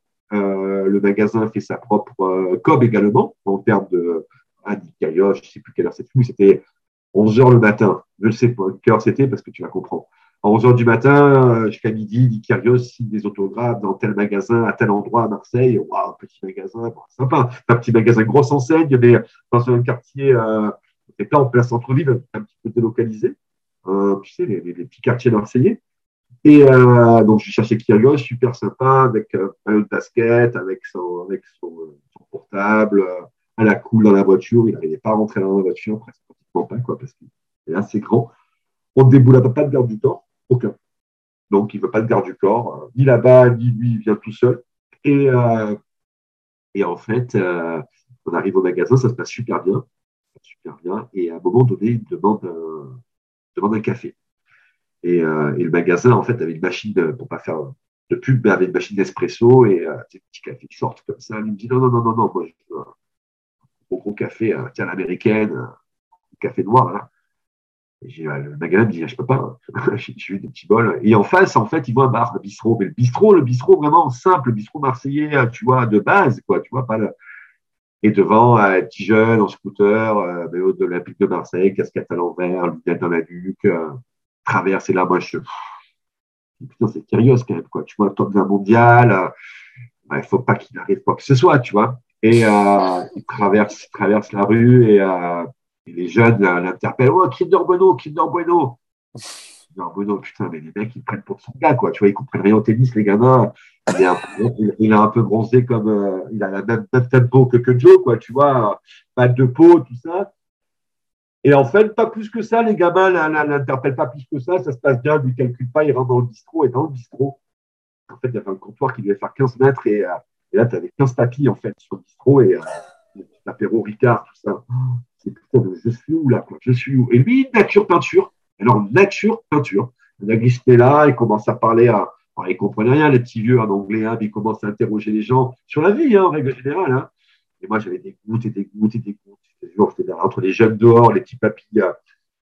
Et en fait, bah, ça se passe, euh, tu vois, le, le côté nature euh, du mec, euh, c'est tellement, tellement bon, euh, en fait, en termes d'approche, que euh, ça se passe super, ça s'est passé super, super bien, quoi. vraiment bien. Quoi. Et on lui a offert. euh, Alors à l'époque, il était chez, euh, il, est, il est toujours d'ailleurs, il était chez Nike hein, en textile. Et, euh, et Marseille était en, en Adidas et on lui avait offert un maillot, un maillot de l'Olympique de Marseille avec son nom écrit derrière, Kyrgios. Et on lui offre, et il y a tous les journalistes qui étaient là avec les caméras pour prendre des photos, tout ça. Et lui, il me dit, il me regarde, il me dit, non, non, mais c'est pas possible, il y a, il y a, il y a Adidas là. Tu vois, je- je- c'est- on a eu aussi cette petite anecdote où il retourne de maillot, où il fait découdre, je crois qu'il fait découdre le, lo- le logo Adidas, on l'amène au stade de soir. Enfin, c'était un mec super, super sympa, quoi. J'ai une autre anecdote sur lui qui est importante parce que pour qu'ils comprennent un peu quand même le joueur, que les gens comprennent également sa mentalité, parce que euh, on, est souvent euh, en train de le critiquer parce qu'il a un comportement parfois très borderline sur le coup, hein, on on va pas se mentir. Euh, j'organise un, j'organise un jour à, je crois que c'est à, à à Madrid, à Madrid, j'organise deux séances d'autographes de 30 minutes avec Stan et je reconfigure le stand et je fais 30 minutes avec Nick. Et euh, t'imagines Mavrinka Kyrgios dans la en une heure et demie, hein. Donc en termes de, c'est lourd quoi en termes de euh, Ouais. euh, de médiatisation aussi. Tout le monde est là, quoi. vraiment les médias, tout ça. J'avais des autorisations de l'ATP euh, et, euh, et j'avais dans la je sais pas 400, 500, je sais pas compter, mais je veux dire 400 euh, gamins, mais c'était impressionnant dans la file quoi. Tu vois qui on avait 30 minutes. Donc Stade fait, euh, je mets, euh, je mets 200 posters à Rinka, donc Stade ici, ici, ici, ici, cool, très sympa. Et au bout de 30 minutes, il y a 150, 200 gamins dans la file. Euh, bah, Stan est très pro. Son agent lui dit stop. Et donc, hop, il quitte le silo, il se barre. Il remercie, il remercie, il fait des photos, il se barre. Mais très pro, hein, c'est euh, 99% des joueurs sont comme ça. Arrive s'ass- et là, il s'assoit. Et euh, pareil, on lui met 250 posters. Et moi, j'avais l'expérience de Mavrinka une demi-heure. Donc, tu vois, tu vois les- les- la montre et tout. Et au bout d'une demi-heure, en fait, euh, il finit ses posters et je lui dis bah merci, c'est bon. euh. Et puis il lève la tête, puis il voit dans la file encore 200 gamins. Tu vois, 200 gamins sur euh, qui attendent. Il me dit quoi à quoi c'est bon? Tu vois pas qu'il y a encore 200 gamins dans la, dans la, dans la file? Dis ouais, mais c'est bon, la demi-heure elle est finie pour toi. C'est... Il dit vas-y, remets-moi 200 posters. Et il refait une demi-heure. Hors, contraire, hors, hors accord avec l'agent, hors, hors contrat, tout ça, quoi, tu vois. Et ça, c'est la mentalité Kyrgios, tu vois. Sur le terrain, il peut être un peu fou, comme on a, on a tous été, je pense. Et euh, en dehors du terrain, c'est vraiment un mec sympa. Et c'est une, euh, c'est une rockstar en Australie. Ça a fait décoller les ventes Yonex là-bas? Ah, pas, qu'en Australie. Pas qu'en Australie. Ouais. Dans le monde entier. J'en parlais, je parlais avec un, un confrère à toi il y a pas très longtemps, à Monte Carlo. Il disait t'as Roger Rafa et t'as Nick, quoi. T'as Roger, Rafa et Djoko à la rigueur, et, et, et derrière en bankable, marketable, t'as Nick. C'est-à-dire Nick aujourd'hui, c'est euh, Kyrgios, c'est euh, les stades sont pleins. Tu sais, j'étais à Miami il y a, trois semaines, euh, quand Kyrgios joue, c'est, enfin, je veux dire, c'est, c'est, beaucoup plus gros que, que, qu'un Zverev ou qu'un Tsitsipas ou qu'un, ou qu'un Roublev. Ça n'a rien à voir. Ça n'a rien à voir. Euh, c'est stade plein à chaque fois. Pas qu'en Australie. En Australie, oui, c'est encore plus. Mais je veux dire, ici et ailleurs, c'est impressionnant. Les, euh, les pay-per-view, euh, aujourd'hui, il y a des stats qui prouvent que quand Kyrgios joue sur, les, euh, sur des chaînes câblées aux États-Unis ou ailleurs, euh, les pay-per-view euh, atteignent leur, leur, leur maximum d'audience. C'est, euh, ça dépasse le cadre du tennis, hein, Kyrgios aujourd'hui. Hein. Et ça se répercute vraiment sur euh, les, les- les ventes de matos, euh, les jeunes. ouais, les jeunes. Incroyable. Ah, c'est monstrueux. C'est monstrueux parce qu'en fait, en plus, il colle parfaitement. Euh, je parle que de la France, hein, mais il colle parfaitement aujourd'hui à, à, cette jeunesse, à la jeunesse qu'on a aujourd'hui, tu vois, un peu, un peu rebelle, un peu, un peu de design en termes de cheveux, de, de, de ci, de là, euh, qui n'ont pas leur lampe dans leur poche. Euh, il n'y a rien d'aseptisé, euh, c'est nature, il n'y a pas de filtre, tu vois, c'est du Kyrgios. Les gamins adorent, adorent, adorent. Alors, c'est sûr que le gars hyper conservateur, très Roger, Cadillac, Cagénaire, ouais, c'est un petit voyou, pas de bol, on n'apprécie pas, il respecte pas les règles du jeu, il est insolent, s'il a ce que tu veux, ok, d'accord, mais en tout cas, qu'est-ce qui peut faire du bien au tennis? Par son jeu, parce que si euh, s'il euh, pas fantasque sur un cours, mais aussi euh, excellent techniquement, parce que s'il veut, il peut aller très loin, il aurait pu gagner des grands chelems et autres. s'il n'avait pas été aussi bon, on n'en aurait pas autant parlé. S'il n'avait pas été aussi doué, on n'en aurait pas autant parlé. Bien sûr. mais c'est comme le. C'est comme le short de, Stan. Si Stan n'a pas gagné, n'avait pas gagné Roland, on n'aurait pas parlé du short. C'est fou, quoi. Ce qu'on ah assimile, ce qu'on assimile au succès. C'est clair, c'est clair. Et Alexandre, Ouais, pardon, vas-y. Vas-y, excuse-moi. Non, pour te, te dire, euh, Kyrgios, c'est une rockstar partout où il passe, quoi. Je veux dire, sur un tournoi ou, euh, ou, dans la rue, je veux dire, c'est compliqué pour, euh, je veux dire, à Nabi, tout le monde le reconnaît, hein, même ceux qui ne sont pas fans de tennis, alors que tu as des joueurs sans les citer, mais qui sont dans le top 10 aujourd'hui que tu ne reconnaîtrais pas. C'est une vraie, vraie, vraie star. il fait du bien, encore une fois, j'insiste. C'est pas moi qui le dis, je veux dire, c'est beaucoup de gens qui le disent, des analystes qui le disent, des, des, des, des gars qui font des stats qui le disent. Il fait un bien fou au tennis. Et tu sais que les mecs avec qui il a eu des histoires euh, par-ci par-là sur le circuit le reconnaissent également. tu prends Rafa aujourd'hui, Rafa qui a eu des histoires euh, très sympas avec, euh, avec sur le terrain, il dira toujours, et il a déjà dit encore récemment, que Kyrgios c'est un mec qui, qui fait un bien, un bien fou à son propre sport. Et, si c'est Nadal qui le dit, le mec le plus toqué qui est aujourd'hui sur le circuit, je veux dire, c'est et l'environnement et, l'entourage de Rafa qui le dit également, c'est c'est pas pour rien. Roger le disait également, euh, Murray le dit. Enfin, je veux dire, tout le monde parle bien de Kyrgios sur le circuit. Il n'y a que quelques gens qui n'aiment pas son comportement par-ci par-là, mais bon. Voilà. C'est quoi la différence fondamentale entre Kyrgios et Tomic, euh, là où les deux sont des génies, mais un a sombré et l'autre, euh, à un moment, on aurait pu croire qu'il allait sombrer, mais je sais pas, il a ce truc en plus qui fait qu'il tient, quoi. Toi qui les connais. C'est quoi ta question? La différence de quoi, tu me dis? Entre, euh, entre Kyrgios et Tomic, là où un. A, ah, bah, je pense que euh, c'est cérébral, tout simplement. Hein. Je pense que c'est plus cérébral qu'autre chose. Et je pense que c'est environnemental également. Kyrgios est très bien entouré. Euh, au niveau familial, même s'il a eu plein de petites copines par-ci par-là, c'est son âge. Mais je veux dire, il a toujours été structuré autour de, de sa famille, sa mère, son frère qui est toujours là, son agent qui est toujours le même, ses marques, ses partenaires qui sont toujours les mêmes, son environnement en Australie qui est toujours, qui est toujours le même, ses amis sont toujours les mêmes. il y a un peu de Rafa derrière tout ça, quoi. Je veux dire, c'est un gars qui est stable, quand même, très stable dans sa tête et dans son environnement. Sur le cours, il brille, souvent. Mais euh, on, connaît les problèmes que Tomic a eu avec son père, à droite, à gauche, tout ça. C'est peut-être pas le même environnement. C'est pour ça que Kyrgios, Kyrgios, il prend du plaisir même s'il ne gagnera pas le grand chelem, il prend un plaisir fou dans sa vie à, à vivre ce qu'il vit, même s'il dit déjà pas le tennis, mais ça fait partie du show, ça. Euh, quand il dit déjà pas le tennis, parce que tu le vois sur un terrain. C'est un gars qui s'amuse, euh, qui est à quatre partout au cinquième égalité. Euh, le mec, il est capable sur un Roger ou sur un, ou sur un Joko de faire un, faire un Twitter euh, bah, pour faire euh, pour faire kiffer le public, quoi. Tu vois, il est, c'est un, c'est un player, c'est un joueur, quoi. Tu vois, donc c'est cette mentalité-là qu'il a, elle, lui permet de durer également. S'amuse sur un coup.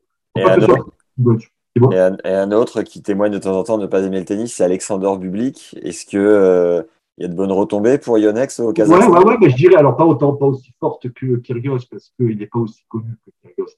Si tu parles de Bublik, Bublik c'est un mec que euh, nous, les, euh, les, les, pros du tennis, enfin, les tennisman, on va dire, ou, le, ou ceux qui, vivons tennis tous les jours, on le connaît, Bublik. Mais le grand public, aujourd'hui, Bublik, euh, on parle moins que, que, que Kyrgios. Euh, mais euh, je dirais que Bublik, c'est un peu la même, euh, le même profil. Je ne sais pas ce que tu en penses, mais c'est un peu le même profil que, que Kyrgios, c'est-à-dire très doué, extrêmement doué, et euh, fou, et fou sur un coup. Fou sur un coup. Alors, je ne le connais pas en dehors du cours, hein, mais, mais, sur un cours fou, complètement fou. Mm. c'est comme Kyrgios. Et les gens adorent, en fait, ce, ce mélange en fait là, de, de, de, de, folie, de grain de folie avec de génie euh, sur un terrain de tennis, ça fait euh, une bonne alchimie en fait. Je trouve que, que, que, que c'est ce qui donne envie euh, aux gens de suivre le tennis et automatiquement donc de jouer au tennis.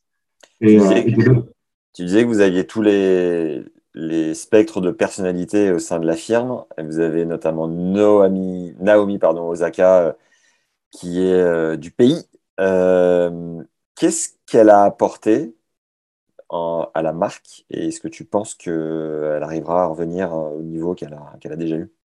Déjà, le niveau qu'elle a déjà eu, déjà, elle est déjà, déjà revenue, hein, puisqu'elle fait finale à Biabi sur Ziatek euh, il, y a, il, trois semaines. Donc, euh, ça y est, elle est revenue aujourd'hui euh, sur certains standards. Donc, c'est juste un petit réglage euh, psychologique. Parce qu'il faut que. Très bien, hein, je veux dire, il y en a qui l'a il y en a qui l'assimilent très très bien, qui le digèrent très bien, les victoires de Grand Chelem. Il y en a qui le digèrent un petit peu moins. Quand tu t'appelles Naomi Osaka, que tu as 21 ans, que tu es une superstar. Il faut s'imaginer ce que c'est une superstar au Japon. Ce n'est pas une superstar en France. Ce n'est pas une superstar aux États-Unis. C'est bien au-delà d'être superstar au Japon. Superstar au Japon, il y a des ados qui se suicident. Euh, parce que c'est son idole. Il y a des gens qui, qui, qui, se, roulent par, qui se roulent par terre. Euh, pour, euh, pour, euh, pour avoir une signature de, de, ton idole. Donc en fait, Osaka, tout ça m'est tombé sur la tête à 21 ans. Euh, c'est compliqué, c'est compliqué, a des gens qui la critiquent et que, doit être préparé à cela, je le reconnais, mais c'est compliqué pour une gamine de 21 ans d'être superstar au Japon. c'est un pays qui est dans la démesure à ce niveau-là, il faut, il faut s'en rendre compte. Aujourd'hui, donc, superstar en France, n'a pas changé ta vie. Et tu vas pas faire de, conneries, d'idioties euh, pour, pour, la, pour ta superstar française. Là-bas, au Japon, il y a, le culte de l'idole. Le culte de l'idole. Donc, euh, Naomi, euh, Naomi, en gagnant quatre grands chelems, elle étant la, première pionnière du tennis japonais, on va dire, proprement dit, avec, avec des, des victoires en grand chelem, euh, elle a ça qui lui tombe sur la tête. Donc, elle s'en va, elle se, casse aux States, elle va à Los Angeles, même si elle a été levée aux États-Unis, tout ça, hein, on va pas revenir dessus, mais euh, elle est japonaise.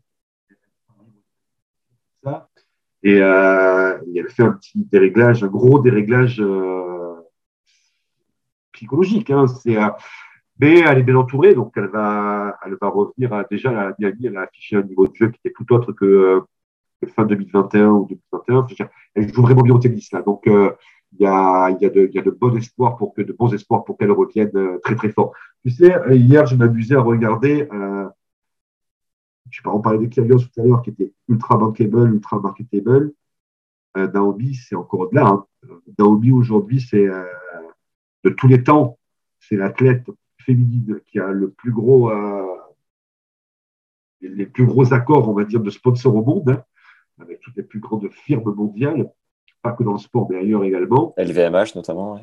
Comment? LVMH, notamment. Ouais, Tiger, euh, elle a signé Louis Vuitton, euh, les chez nous, les chez Nike, euh, les plus grosses des firmes monstrueux, monstrueux, sans parler des, grosses firmes japonaises qu'on connaît moins, mais qui sont avec elle. Et euh, moi, j'ai l'impression que depuis Serena, on n'avait pas eu euh, une joueuse aussi fort potentiel médiatique.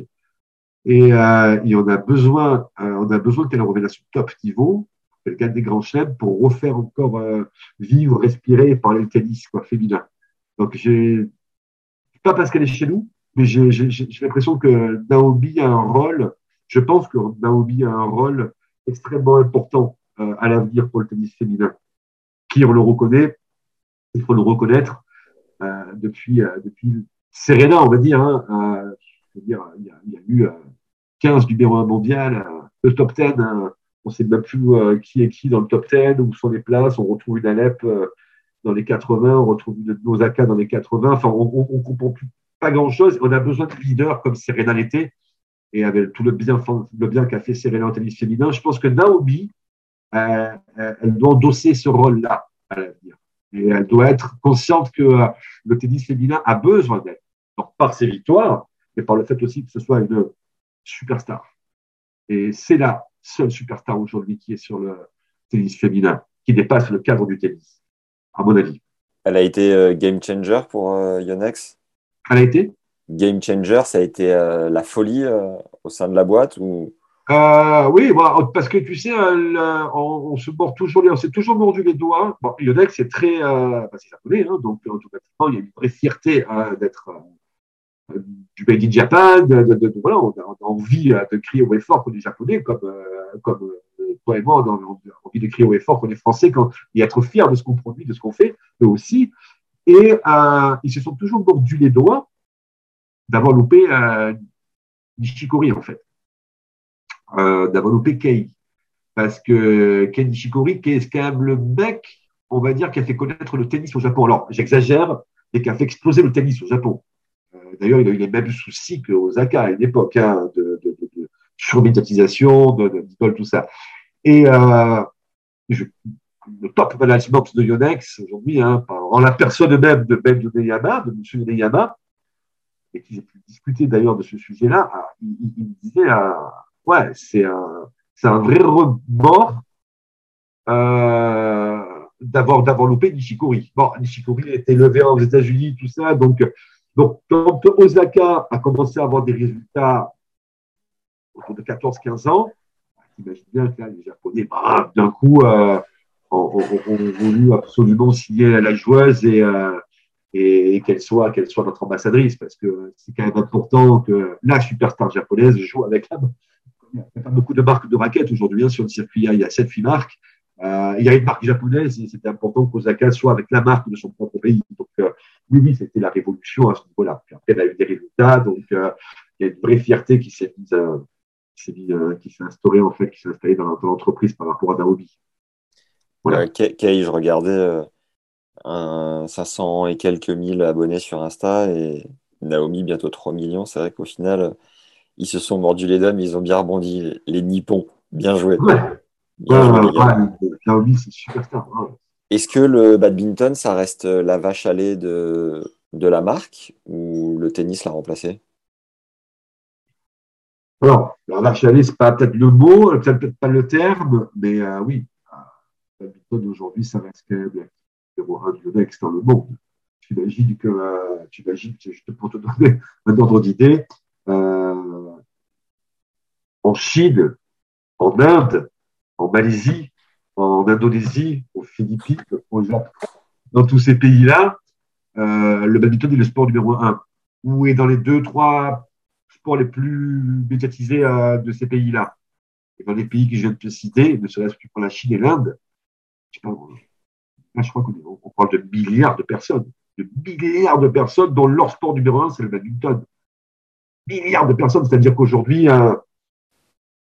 un Momota qui est numéro un mondial, euh, qui est un japonais, euh, dans ces pays-là, euh, Roger Federer, Rafa Nadal, ça n'existait même pas. Ils ont, ils même pas, je veux dire, c'est en termes de notoriété et de, euh, de, de, médiatisation, tu peux même pas imaginer ce que c'est le badminton dans ces pays-là. C'est, hallucinant, hallucinant. On est euh, aujourd'hui euh, sur des milliards de personnes euh, le sport number one.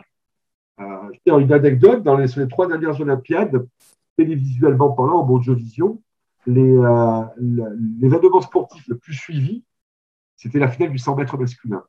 La deuxième, le deuxième événement le plus suivi, c'était la finale du simple 1 de badminton. Incroyable. J'ai, une, euh, une stat là-dessus, justement qui, qui montre que Yon, enfin, qui dit que Yonex est devenu le fournisseur de matériel de bad officiel des Jeux Olympiques en 92, 96, 2000, 2004 et 2008 à Pékin, où les 24 médailles de badminton ont été obtenues avec des équipements Yonex, un exploit qu'aucun autre fabricant sportif n'a jamais atteint, pour montrer vraiment cette hégémonie quoi, dans, le, dans la pratique. Ouais. On a, on a un quasi monopole du business aujourd'hui dans le monde. Et quel pourcentage de. Tu, tu sais le chiffre d'affaires global de, du groupe? Non, enfin de... non, non, du groupe, euh, oui. Ben, en fait, j'ai pas le pourcentage réel entre le tennis, le badminton, le golf. Je sais pas, j'ai pas tout donné là. Je les ai en France, hein, mais euh, en France, euh, enfin, du moins en Europe, le badminton est encore devant le tennis hein, aujourd'hui. Hein, même si le badminton est moins important en termes de nombre de licenciés. Et euh, on a tel, un, tel monopole aujourd'hui, quasi monopole sur le badminton que et on est en train de, on estime que d'ici 2-3 ans, j'en parlais aujourd'hui avec ma boîte, dans deux ou trois ans, les courbes, euh, les courbes vont se croiser, quoi. C'est-à-dire que le tennis va passer devant le bad. Ouais, ouais, ouais. Vu l'essor aujourd'hui, on pense, vu l'essor de la marque, vu le développement de la marque sur le tennis, vu les projections, euh, l'avenir de la marque, ce qu'on prépare et, euh, et, et, les garanties que nous avons, euh, je pense que le tennis sera, sera, plus gros que le badminton dans, dans deux ans pour nous en France, en termes de business, en termes de chiffre d'affaires. Tu sais l'enveloppe euh, de sponsoring allouée au, au tennis annuellement? Non. En France ou dans le monde? Dans le monde? Non, non, non, non, ça je ne sais pas. Et en France? Bah, En France, c'est, euh, on a aujourd'hui euh, on a aujourd'hui un team, un team France. C'est du cas par cas, hein, c'est déjà c'est beaucoup de contrats d'opportunité, donc c'est pas une enveloppe proprement dite. C'est-à-dire que si, euh, si on, on cible 10 joueurs, ben on cible 10 joueurs euh, parce que on veut pas, parce que on ne se limite pas à un budget. Maintenant, s'il faut cibler 40 joueurs, on va aller chercher 40 joueurs. Maintenant, ça peut être. Euh, nous, aujourd'hui, on met, on met ce qu'il faut, en tout cas là, là, là où il faut, en termes d'investissement. C'est euh, votre budget à BDE en tant que distributeur ou c'est les Japonais qui vous aident? Non, non, non, c'est la même société, c'est pas la même société, mais c'est on collabore ensemble. Donc, que ce soit Yonex, BDE, on a des accords, euh, euh, que ce soit sur le tennis, sur le badminton, en termes de promotion, de marketing, de, de sponsoring. Euh, voilà, on a, on a des aides de l'international. Si on tape un, un player, un français qui arrive maintenant sur, avec quelques points ATP, on peut avoir de l'aide s'il y a du financier, on peut avoir de l'aide de Yonex International. C'est une équipe, hein. c'est, euh, on travaille main à la main tous les jours ensemble. C'est-à-dire des gars comme Taka ou Dori ou Itaru, euh, les gars qui s'occupent de la promo internationale, on est en contact en permanence, tous les jours avec eux. Donc c'est un travail d'équipe, hein. un travail vraiment. Et, et pourquoi est-ce qu'ils font appel à vous? C'est-à-dire? Pourquoi est-ce qu'ils font appel à une succursale, je sais pas comment on vous appelle, un distributeur, et pourquoi Ouais. pas eux euh, distribuent Parce qu'on parce direct que parce qu'on est franco-français, qu'on a une connaissance du marché. Comme aujourd'hui, la, la concurrence est également euh, distribuée ou euh, sous forme de filiale et dirigée par des Français. Euh, Ok. Aujourd'hui, euh, les Japonais, avec la mentalité japonais, euh, japonaise, montent une boîte à Paris. euh, ils n'arriveront pas à, à s'acclimater ou à se familiariser peut-être avec euh, avec le marché. Donc aujourd'hui, ils ont besoin de Français, euh, comme ils ont besoin d'Espagnols, comme ils ont besoin d'Américains et de tout. Ah, donc nous sommes allés euh, depuis plus de 30 ans, on est les distributeurs officiels de Yonex. J'ai une autre stade de mutant. En 2009, Yonex lance une, une raquette de badminton, la Z Slash, première d'une nouvelle génération. Un an plus tard, lors d'essais au gymnasium de Tokyo, la vitesse d'un smash du Malaisien Tan Boon Eong a été enregistrée à 421 km par heure. Ce record de vitesse a été certifié par le Guinness World Record le 8 mars 2010 comme étant le smash le plus rapide de l'histoire, quand on sait que le service le plus rapide, je crois que c'est 251 de mémoire. On est à 421. Non, mais c'est. Il ne faut pas le prendre dans les fesses, celui-là. Hein. faut éviter. ouais. Je me souviens, j'étais à Mouratoglou et euh, je me souviens de Marcos Bagdatis qui jouait au. qui faisait des doubles avec euh, Doudi Sella. Et euh, Doudi avait pris un smash de Marcos dans l'œil et il avait, mais il était à un cheveu de perdre son œil. Enfin, il avait le truc qui avait quadruplé, c'est d'une violence. Bref, assez improbable. Aujourd'hui au Japon, Yonex est la deuxième plus grande marque de sport derrière ASICS. Vous avez fêté vos 75 ans en 2021. La marque continue de grandir à son rythme. Il reste des terres sauvages comme l'Europe ou l'implantation dans les grands pays de tennis comme l'Angleterre ou l'Italie est en cours de process. Euh, une chose est sûre, la marque ne quittera jamais les montagnes du Niigata. La neige, la mer, le bois feront toujours partie de l'équation.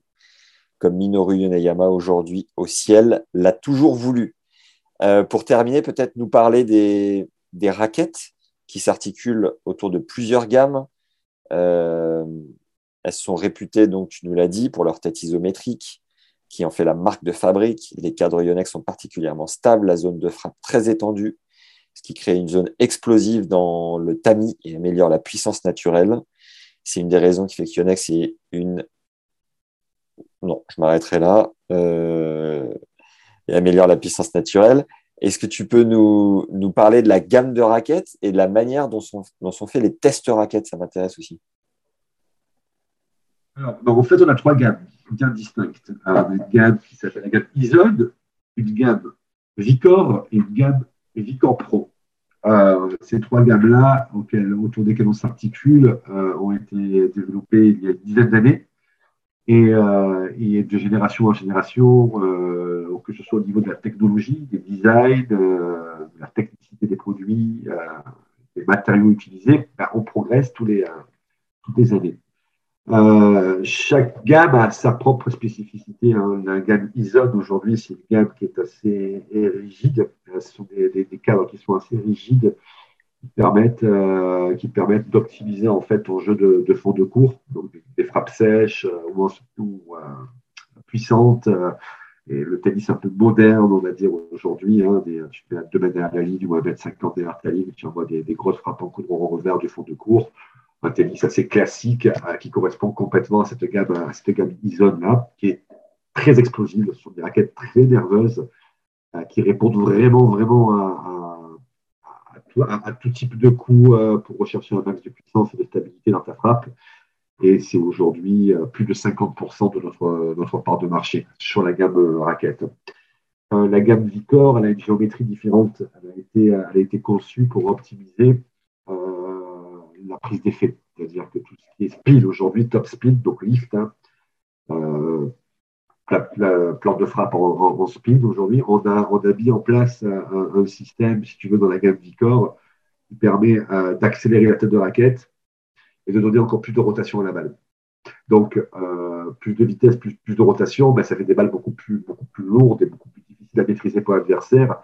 Et cette raquette-là contribue à, à, ce, style de jeu-là, la Rafa, on va dire, entre guillemets, hein, vraiment du gros lift, du gros lift, du gros lift en permanence, et euh, accentué par cette gamme de, cette gamme de raquettes-là. Et la Vicor Pro, la gamme de style, entre autres, de Tiafo, de Urcax ou de Pierre Gerber, euh, c'est une gamme qui est beaucoup plus fine en termes de profil, c'est une gamme beaucoup plus souple, euh, qui va t'amener un max de contrôle, c'est-à-dire euh, tout ce qui est chip, amorti, jeu filet, euh, euh, c'est le vrai lame de rasoir. Euh, c'est extraordinaire, cette raquette-là, en termes de contrôle.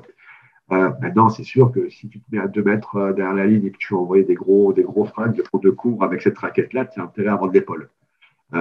comme stade d'ailleurs, parce que c'est pas du tout le profil de cadre. Mais des joueurs qui ont de l'épaule et qui ont de la puissance, qui ont développé de la puissance par leur physique ou par leur technique, souvent vont plutôt rechercher ce genre de cadre pour avoir plus de touch, plus de contrôle, plus de, plus de sensations.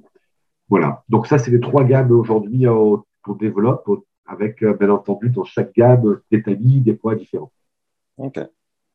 Pour terminer, j'ai quelques questions de fin euh, qui sortent un petit peu du cadre tennis.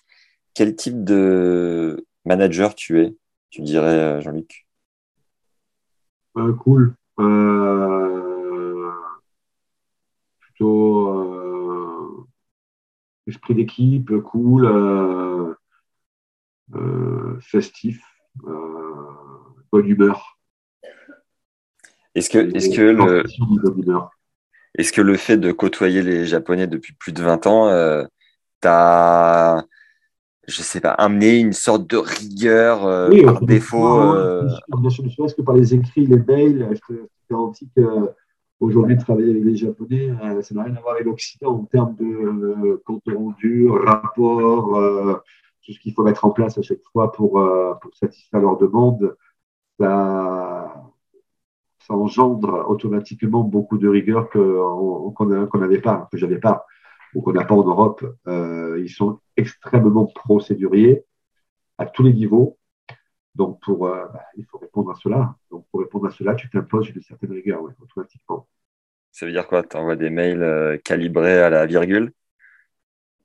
Moi, non. Mais en, tout cas, mais en tout cas, on a fait des progrès dans ce sens-là. En fait, quand je dis moi, non, non euh, on fait pas exactement ce qu'ils attendent ou ce qu'ils font eux, et ils le comprennent tout à fait. D'ailleurs, ils aiment bien ce contraste-là. Hein. Mais donc, eux font des efforts. Et nous, on fait des efforts également. Donc, si tu écoutes en japonais, en fait, tu as ta casquette, tu la mets là, tu la mets là. En fait, il faut faire, un rapport de trois pages pour expliquer pourquoi tu l'as déplacé de là à là, quoi, tu vois. Donc, c'est, euh, on n'en est pas là, nous, aujourd'hui, mais c'est un peu le, c'est un peu l'état d'esprit euh, euh, du japonais, extrêmement précis, extrêmement minutieux, le, souci du détail, quoi. Tu vois, le détail est tellement important pour eux que, euh, pour nous, parfois, ça nous paraît euh, assez hallucinant, qu'on ne comprend pas comment ils peuvent insister autour d'un moindre petit détail, mais, mais toute, toute inquiétude, du moins toute sollicitation de leur part, à, sa justification à, la fin. Quoi. Si tu es assis sur une marque aujourd'hui aussi grande, aussi précise, aussi technique, aussi qualitative, c'est parce qu'ils ont ce souci, euh, cette préoccupation du détail à la base. Euh, alors, on le voit pas comme ça automatiquement euh, le lundi matin quand tu t'envoies tout ça de mail, quoi, tu vois, mais à l'arrivée, tu sais, tu sais réellement l'état d'esprit. Quand, tu, maîtrises l'état d'esprit en fait de, ces gens-là, tu sais que tout a une finalité et que c'est vraiment pour sortir à l'arrivée le meilleur produit euh, et de satisfaire le consommateur. C'est aujourd'hui ce qui est le plus important euh, pour Ionex, la satisfaction finale du consommateur. Et euh, ils travaillent tous dans ce sens-là. Un truc qui te rend dingue quand tu vas les voir au Japon là-bas, c'est quoi? Ils ne savent pas dire non. Ok. Ils ne savent, pas dire non. Euh, c'est soit ils te disent oui, soit ils te disent euh, on dit tu diras ta requête plus tard. On te reviendra vers toi plus tard. Donc en fait, tu n'as jamais de réponse euh, nette et définitive euh, à l'instant T, comme tu voudrais l'avoir. Ou comme on a l'habitude de dire aux États-Unis ou en Europe, c'est oui ou c'est non. Ils vont te dire, ils vont prendre du recul sur, sur quelques décisions que ce soit ou sur quelques questions que ce soit et te diront toujours, euh, bah, je reviens vers toi. Dans 15 jours, dans un mois, dans 6 mois, euh, mais tu n'as pas la réponse immédiatement parce que c'est des gens qui. Euh, et donc, ça, c'est pour nous qui sommes des fois, on va dire, moi je suis méditerranéen, mais occidentaux, on a besoin de réponses immédiates, si tu veux, sur certains sujets, sur certains dossiers, et qu'on n'obtient pas automatiquement dans la, dans seconde. Donc, mais bon, tu t'y hein, tu t'y mais c'est ce qui est le plus, le plus contraignant, on va dire, et le plus pénible un petit peu à, au, au, quotidien. Et un truc que tu adores Le truc que j'adore chez les Japonais, euh, bah, il y a plein de choses, hein, leur bouffe, leur bouffe, parce que y a vraiment, j'ai la chance d'avoir euh, mon Dirco euh, de, de, de, la BDE Antoine qui connaît super bien en fait la, la, la, la, la cuisine japonaise hein, dans, dans, dans, ces grandes, grandes, grandes, dans ces grands axes. Euh, ben, nous, on pense qu'il n'y a que des sushis, mais alors pas du tout. Et euh, j'ai découvert au Japon euh, une cuisine, mais waouh, ça veut dire, je vais pas te dire qu'elle n'a rien envie au français, mais c'est une, une, cuisine extrêmement sophistiquée et, et succulente. Je mets les sushis et tout ce que tu connais en France de côté, quoi. Hein. C'est vraiment très très bon. Voilà, donc j'ai bien leur bouffe. J'ai fait euh, des études en management du sport et à l'époque, ça aurait été mon graal de, de bosser pour une marque comme, la, pour, comme euh, Yonex. Qu'est-ce que tu recommandes à tous les jeunes qui peuvent nous écouter, euh, qui aimeraient postuler chez toi? Qui aimeraient postuler ou qui aimeraient, d'accord, qui aimeraient postuler chez moi, mais déjà. Ouais, postuler, travailler avec toi, collaborer chez vous ou une autre marque, mais en particulier chez vous, évidemment. Bah, D'être de toute façon à l'écoute euh, du, consommateur, euh, d'avoir, comme je te disais tout à l'heure aujourd'hui, la, la, volonté, l'ultime volonté de, de satisfaire, euh, de satisfaire la, demande consommatrice, c'est-à-dire à travers la technologie, la technicité, le développement de produits. Donc vraiment être à cheval sur, sur nos produits. Euh, ben non, travailler chez moi, je n'ai pas trop compris ta question. Euh, comment tu veux que. En gros, quelqu'un qui rêve de bosser chez Yonex, un jeune qui a envie de rentrer chez toi, tu leur recommandes quoi pour euh, pousser la porte et rentrer une première jambe et éventuellement. Ah, bah écoute, de la, de la bonne humeur, transmettre de la bonne humeur, de l'énergie, surtout de l'énergie.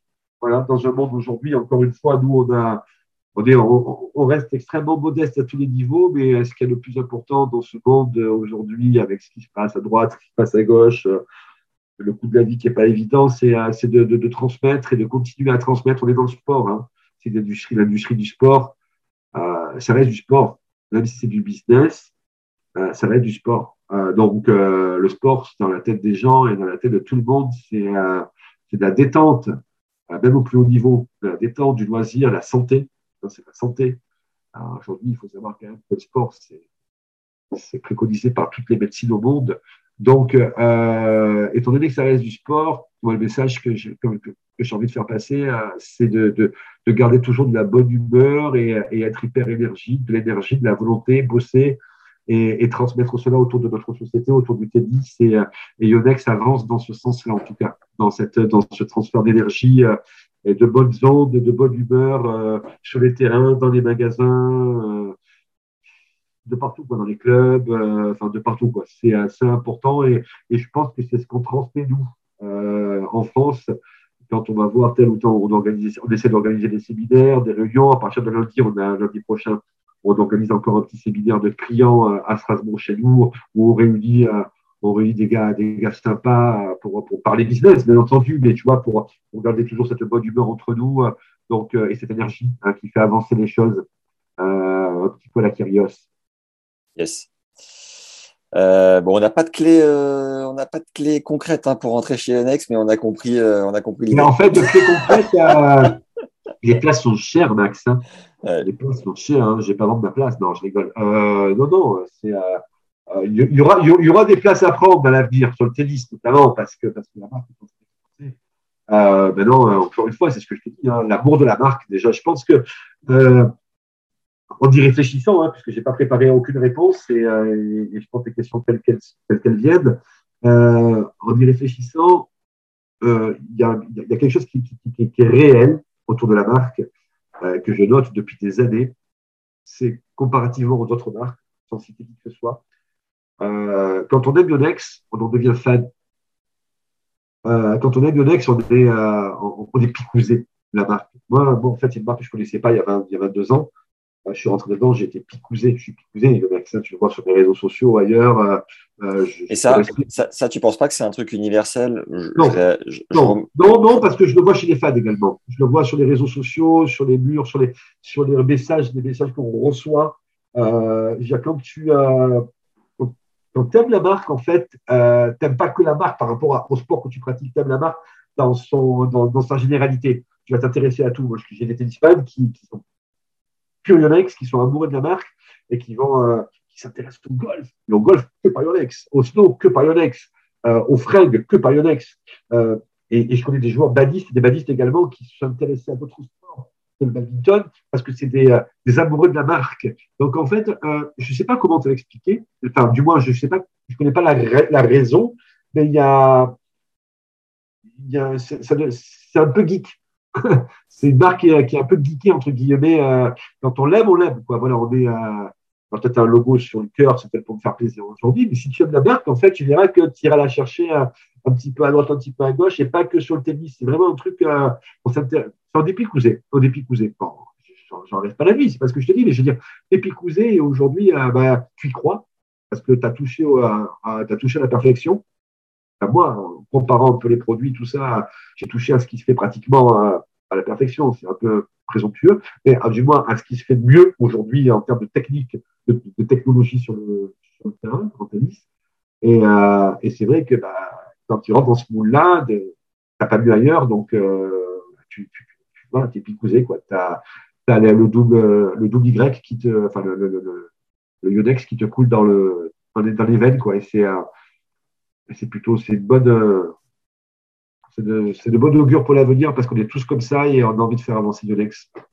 Et tu dirais que tu as une partie du corps où tu as l'OM qui coule dans les veines et l'autre, tu as Yonex ou comment ça marche? Ouais, c'est pas pareil. Hein. Ça va dire Ouais, non, non, c'est pas pareil. quand tu es, bien à Marseille, de toute façon, tu n'as pas de choix. Est-ce que tu fais un tiers, un tiers, un tiers? Un tiers OM, un tiers Yonex et un tiers pastis? Non, pas pastis. Pas pastis. Non, non, non, non, non, je fais un, un tiers. Euh, non, non, je fais, je fais une moitié Marseille, avec le web dedans, une moitié Yonex. Voilà, en fait. Okay.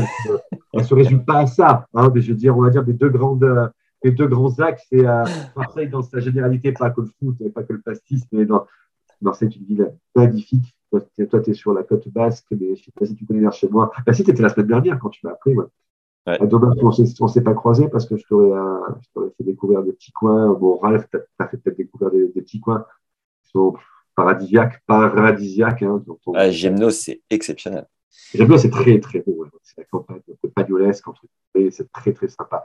Et côté, côté good, côté, euh, côté euh, les calanques, tout ça, ou la côte bleue, enfin, le bord de mer, c'est démoniaque, démoniaque on a du mal à, on a du mal à s'imaginer ça quand on vient pour la première fois, parce que c'est la deuxième ville de France et que les gens n'ont pas du tout, du tout, du tout cette, cette idée-là de, de, la ville à travers les médias ou autres. Et quand tu vois la beauté du site et la beauté de certains, de certains spots, quoi, tu, il, y a, il y a un truc dont on n'a pas parlé avant de terminer, c'est euh, le cordage et le paddle. Vous n'avez pas envie de, de basculer sur le Alors, le cordage, le cordage, euh, le cordage, c'est euh, c'est notre c'est un de nos leviers principaux pour euh, l'avenir. C'est-à-dire que c'est du made in Japan également. C'est pas du China, c'est pas du Taïwan. On fabrique nos cordages chez nous. Avec, euh, on fabrique nos cordes avec euh, le soutien, l'appui de nos usines et le soutien et l'appui de, de, des joueurs et des joueuses. Donc, on a des cordages de très haute qualité.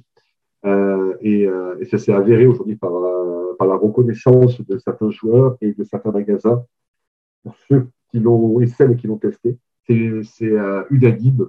Euh, on a des cordages excellents pour l'avenir, donc on est en train de réfléchir à certaines stratégies. Euh, pour le vous, êtes notamment, vous êtes notamment pardon, sponsor officiel sur le cordage de l'Open Australie, c'est bien ça? Oui, pour les cordeurs officiels de l'Open Australie, bien sûr. Bien sûr. On a la volonté d'être sponsor officiel de plusieurs, de plusieurs tournois ATP et WTA à travers le monde. Donc, euh, donc Yonex euh, a de fortes ambitions sur le cordage. Il faut savoir aujourd'hui qu'il y a 95% ou 90% des joueurs et des joueuses sont contre Yonex sur le, sur le circuit professionnel, qui sont en contrat avec nous sur des raquettes, qui jouent avec le cordage également. Hein. Il n'y a, pas de demi-mesure à cela. Il y a peut-être un ou deux joueurs qui ont des superstitions et des cordages avec lesquels ils évoluent depuis, euh, depuis 20 ans notamment Stade. Euh, mais autrement, euh, tous nos joueurs et toutes nos joueuses jouent avec nos cordages aujourd'hui. Hein. Et le paddle, tu allais dire, ouais? Alors, non, avant de parler de paddle, parce que je ne suis pas du tout dans la l'activité de Yonex, Ok. Euh, paddle, c'est. Ouais, il y a un effet euh, extra en France aujourd'hui, hein, en Espagne, en France, en Argentine. Bon, quand tu compares le, la population paddle de ces trois, quatre pays-là, en Suède également, en Italie, ça se développe par rapport au business du badminton qui représente des milliards, qui représente des milliards de personnes en Asie. Euh, le mec n'aura même, pas le paddle aujourd'hui. C'est microscopique le marché du paddle à travers le monde. Mais c'est un pari sur l'avenir pourtant, non? C'est un pari sur l'avenir par rapport à l'Europe. On n'en parle pas aux États-Unis, on n'en parle pas, enfin, on n'en parle pas beaucoup aux États-Unis ou, en Asie. Mais en tout cas, euh, aujourd'hui, c'est pas d'actualité. Et euh, outre le fait de, que ce ne soit pas d'actualité, nos usines aujourd'hui, elles sont euh, paramétrées pour fabriquer du graphite. Donc, du, golf, du tennis, du badminton, du snow, euh, des vélos, mais pas le paddle, pas le paddle, pas des boules de paddle. C'est pas le savoir-faire de la marque. D'accord. Par contre, je t'ai donné une info, puisque tu me parlais, euh, je voulais pas trop parler de paddle parce que c'est pas trop notre actualité, mais par contre, notre actualité, tu parlais de cordage, te parler de balles. Donc aujourd'hui, euh, euh, il y a très peu d'usines qui fabriquent des balles au monde. Il semble qu'il y a trois usines. Donc il y avait une, usine qui s'appelait, je ne sais pas si tu as eu l'information, Bridgestone Technifibre, qui a été rachetée à, 88% par Yonex. Donc aujourd'hui, l'entreprise, l'usine qui est en Thaïlande, s'appelle euh, Yonex Bridgestone. De cette usine sort aujourd'hui 80 à 100%, 80% des productions mondiales des balles Technifibre, des balles Mabola, des balles Artengo et bien entendu de nos propres balles.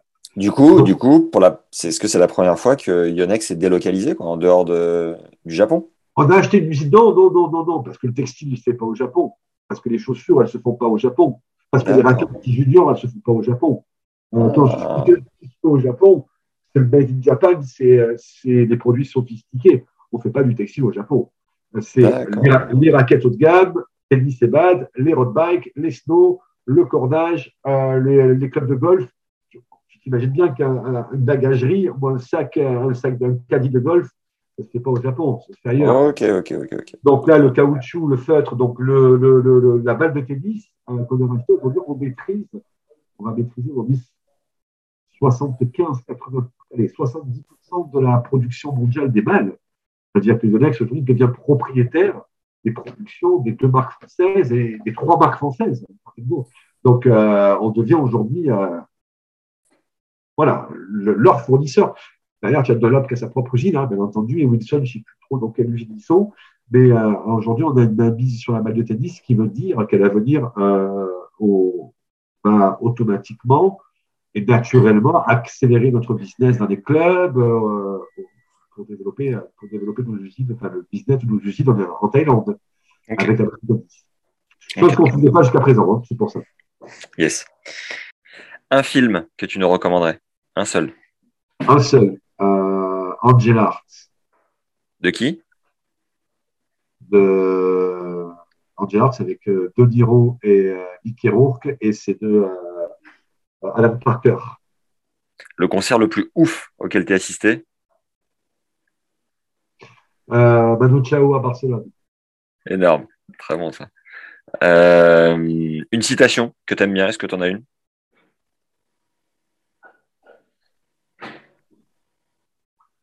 Droit au but. Ah oui, bizarre.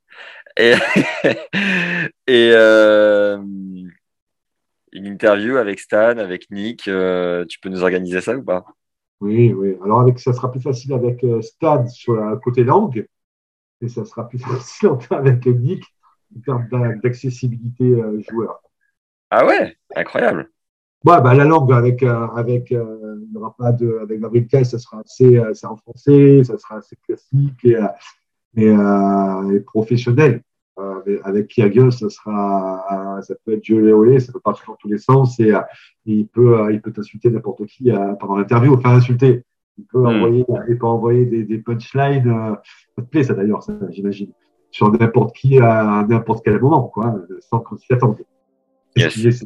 Ce qui qui fait son fort un petit peu euh, chaque fois qu'il intervient. Mais bon, les, les, les, les, euh, les journalistes, ils sont comme ça hein, quand il y a Kyrgios, parce qu'on ne sait jamais ce qu'il va dire. Ah ouais, chaud. Eh ben parfait, un grand merci d'avoir joué Moi, le je jeu, Jean-Luc. Merci d'avoir relayé autant d'infos et de nous faire connaître davantage euh, Yonex, euh, écoute, son avec histoire. grand plaisir, avec grand plaisir que l'histoire continue. Et, euh, et merci à toi pour ton, ton professionnalisme et, euh, et tout ce que tu fais euh, sur Tennis Légende depuis quelques temps maintenant. Euh, je pense que tu as de plus en plus de followers et, et tous les gens kiffent autour de moi et dans ma boîte et sur les terrains. J'entends parler de vous, de vous et que de vous. Euh, c'est bien. C'est un super, super job. Et au plaisir de te croiser. Avertis-moi à l'avance la prochaine fois vers chez moi ou, ou à, ou à Biarritz d'ici peu. Et on fera un set en plein milieu de ton déjeuner. On fera un set. La tigrane. ciao, À Max. bientôt, Jean-Luc. Salut, ciao, ciao. Ciao. Merci d'avoir suivi ce second hors-série dédié à l'histoire des marques jusqu'au bout. Merci à Jean-Luc de nous avoir partagé son expérience sans langue de bois. J'y ai personnellement appris plein de trucs et vraiment j'ai la sensation de, de ressortir euh, avec beaucoup de connaissances. Donc merci pour ce partage. Viens me dire si c'est le cas aussi pour toi, ce que tu as aimé, ce que tu aurais aimé entendre peut-être, que je peux pousser pour un autre hors-série histoire de marque. Et euh, voilà, n'hésite pas à me le dire en commentaire, ça nous permet de nous améliorer. L'idée c'est de, c'est de progresser évidemment d'un épisode à l'autre. Si tu ne l'as pas encore fait, tente de gagner la raquette Yonex e-Zone dédicacée par Casper Rude. Par tirage au sort, c'est gratuit dans le premier lien en description.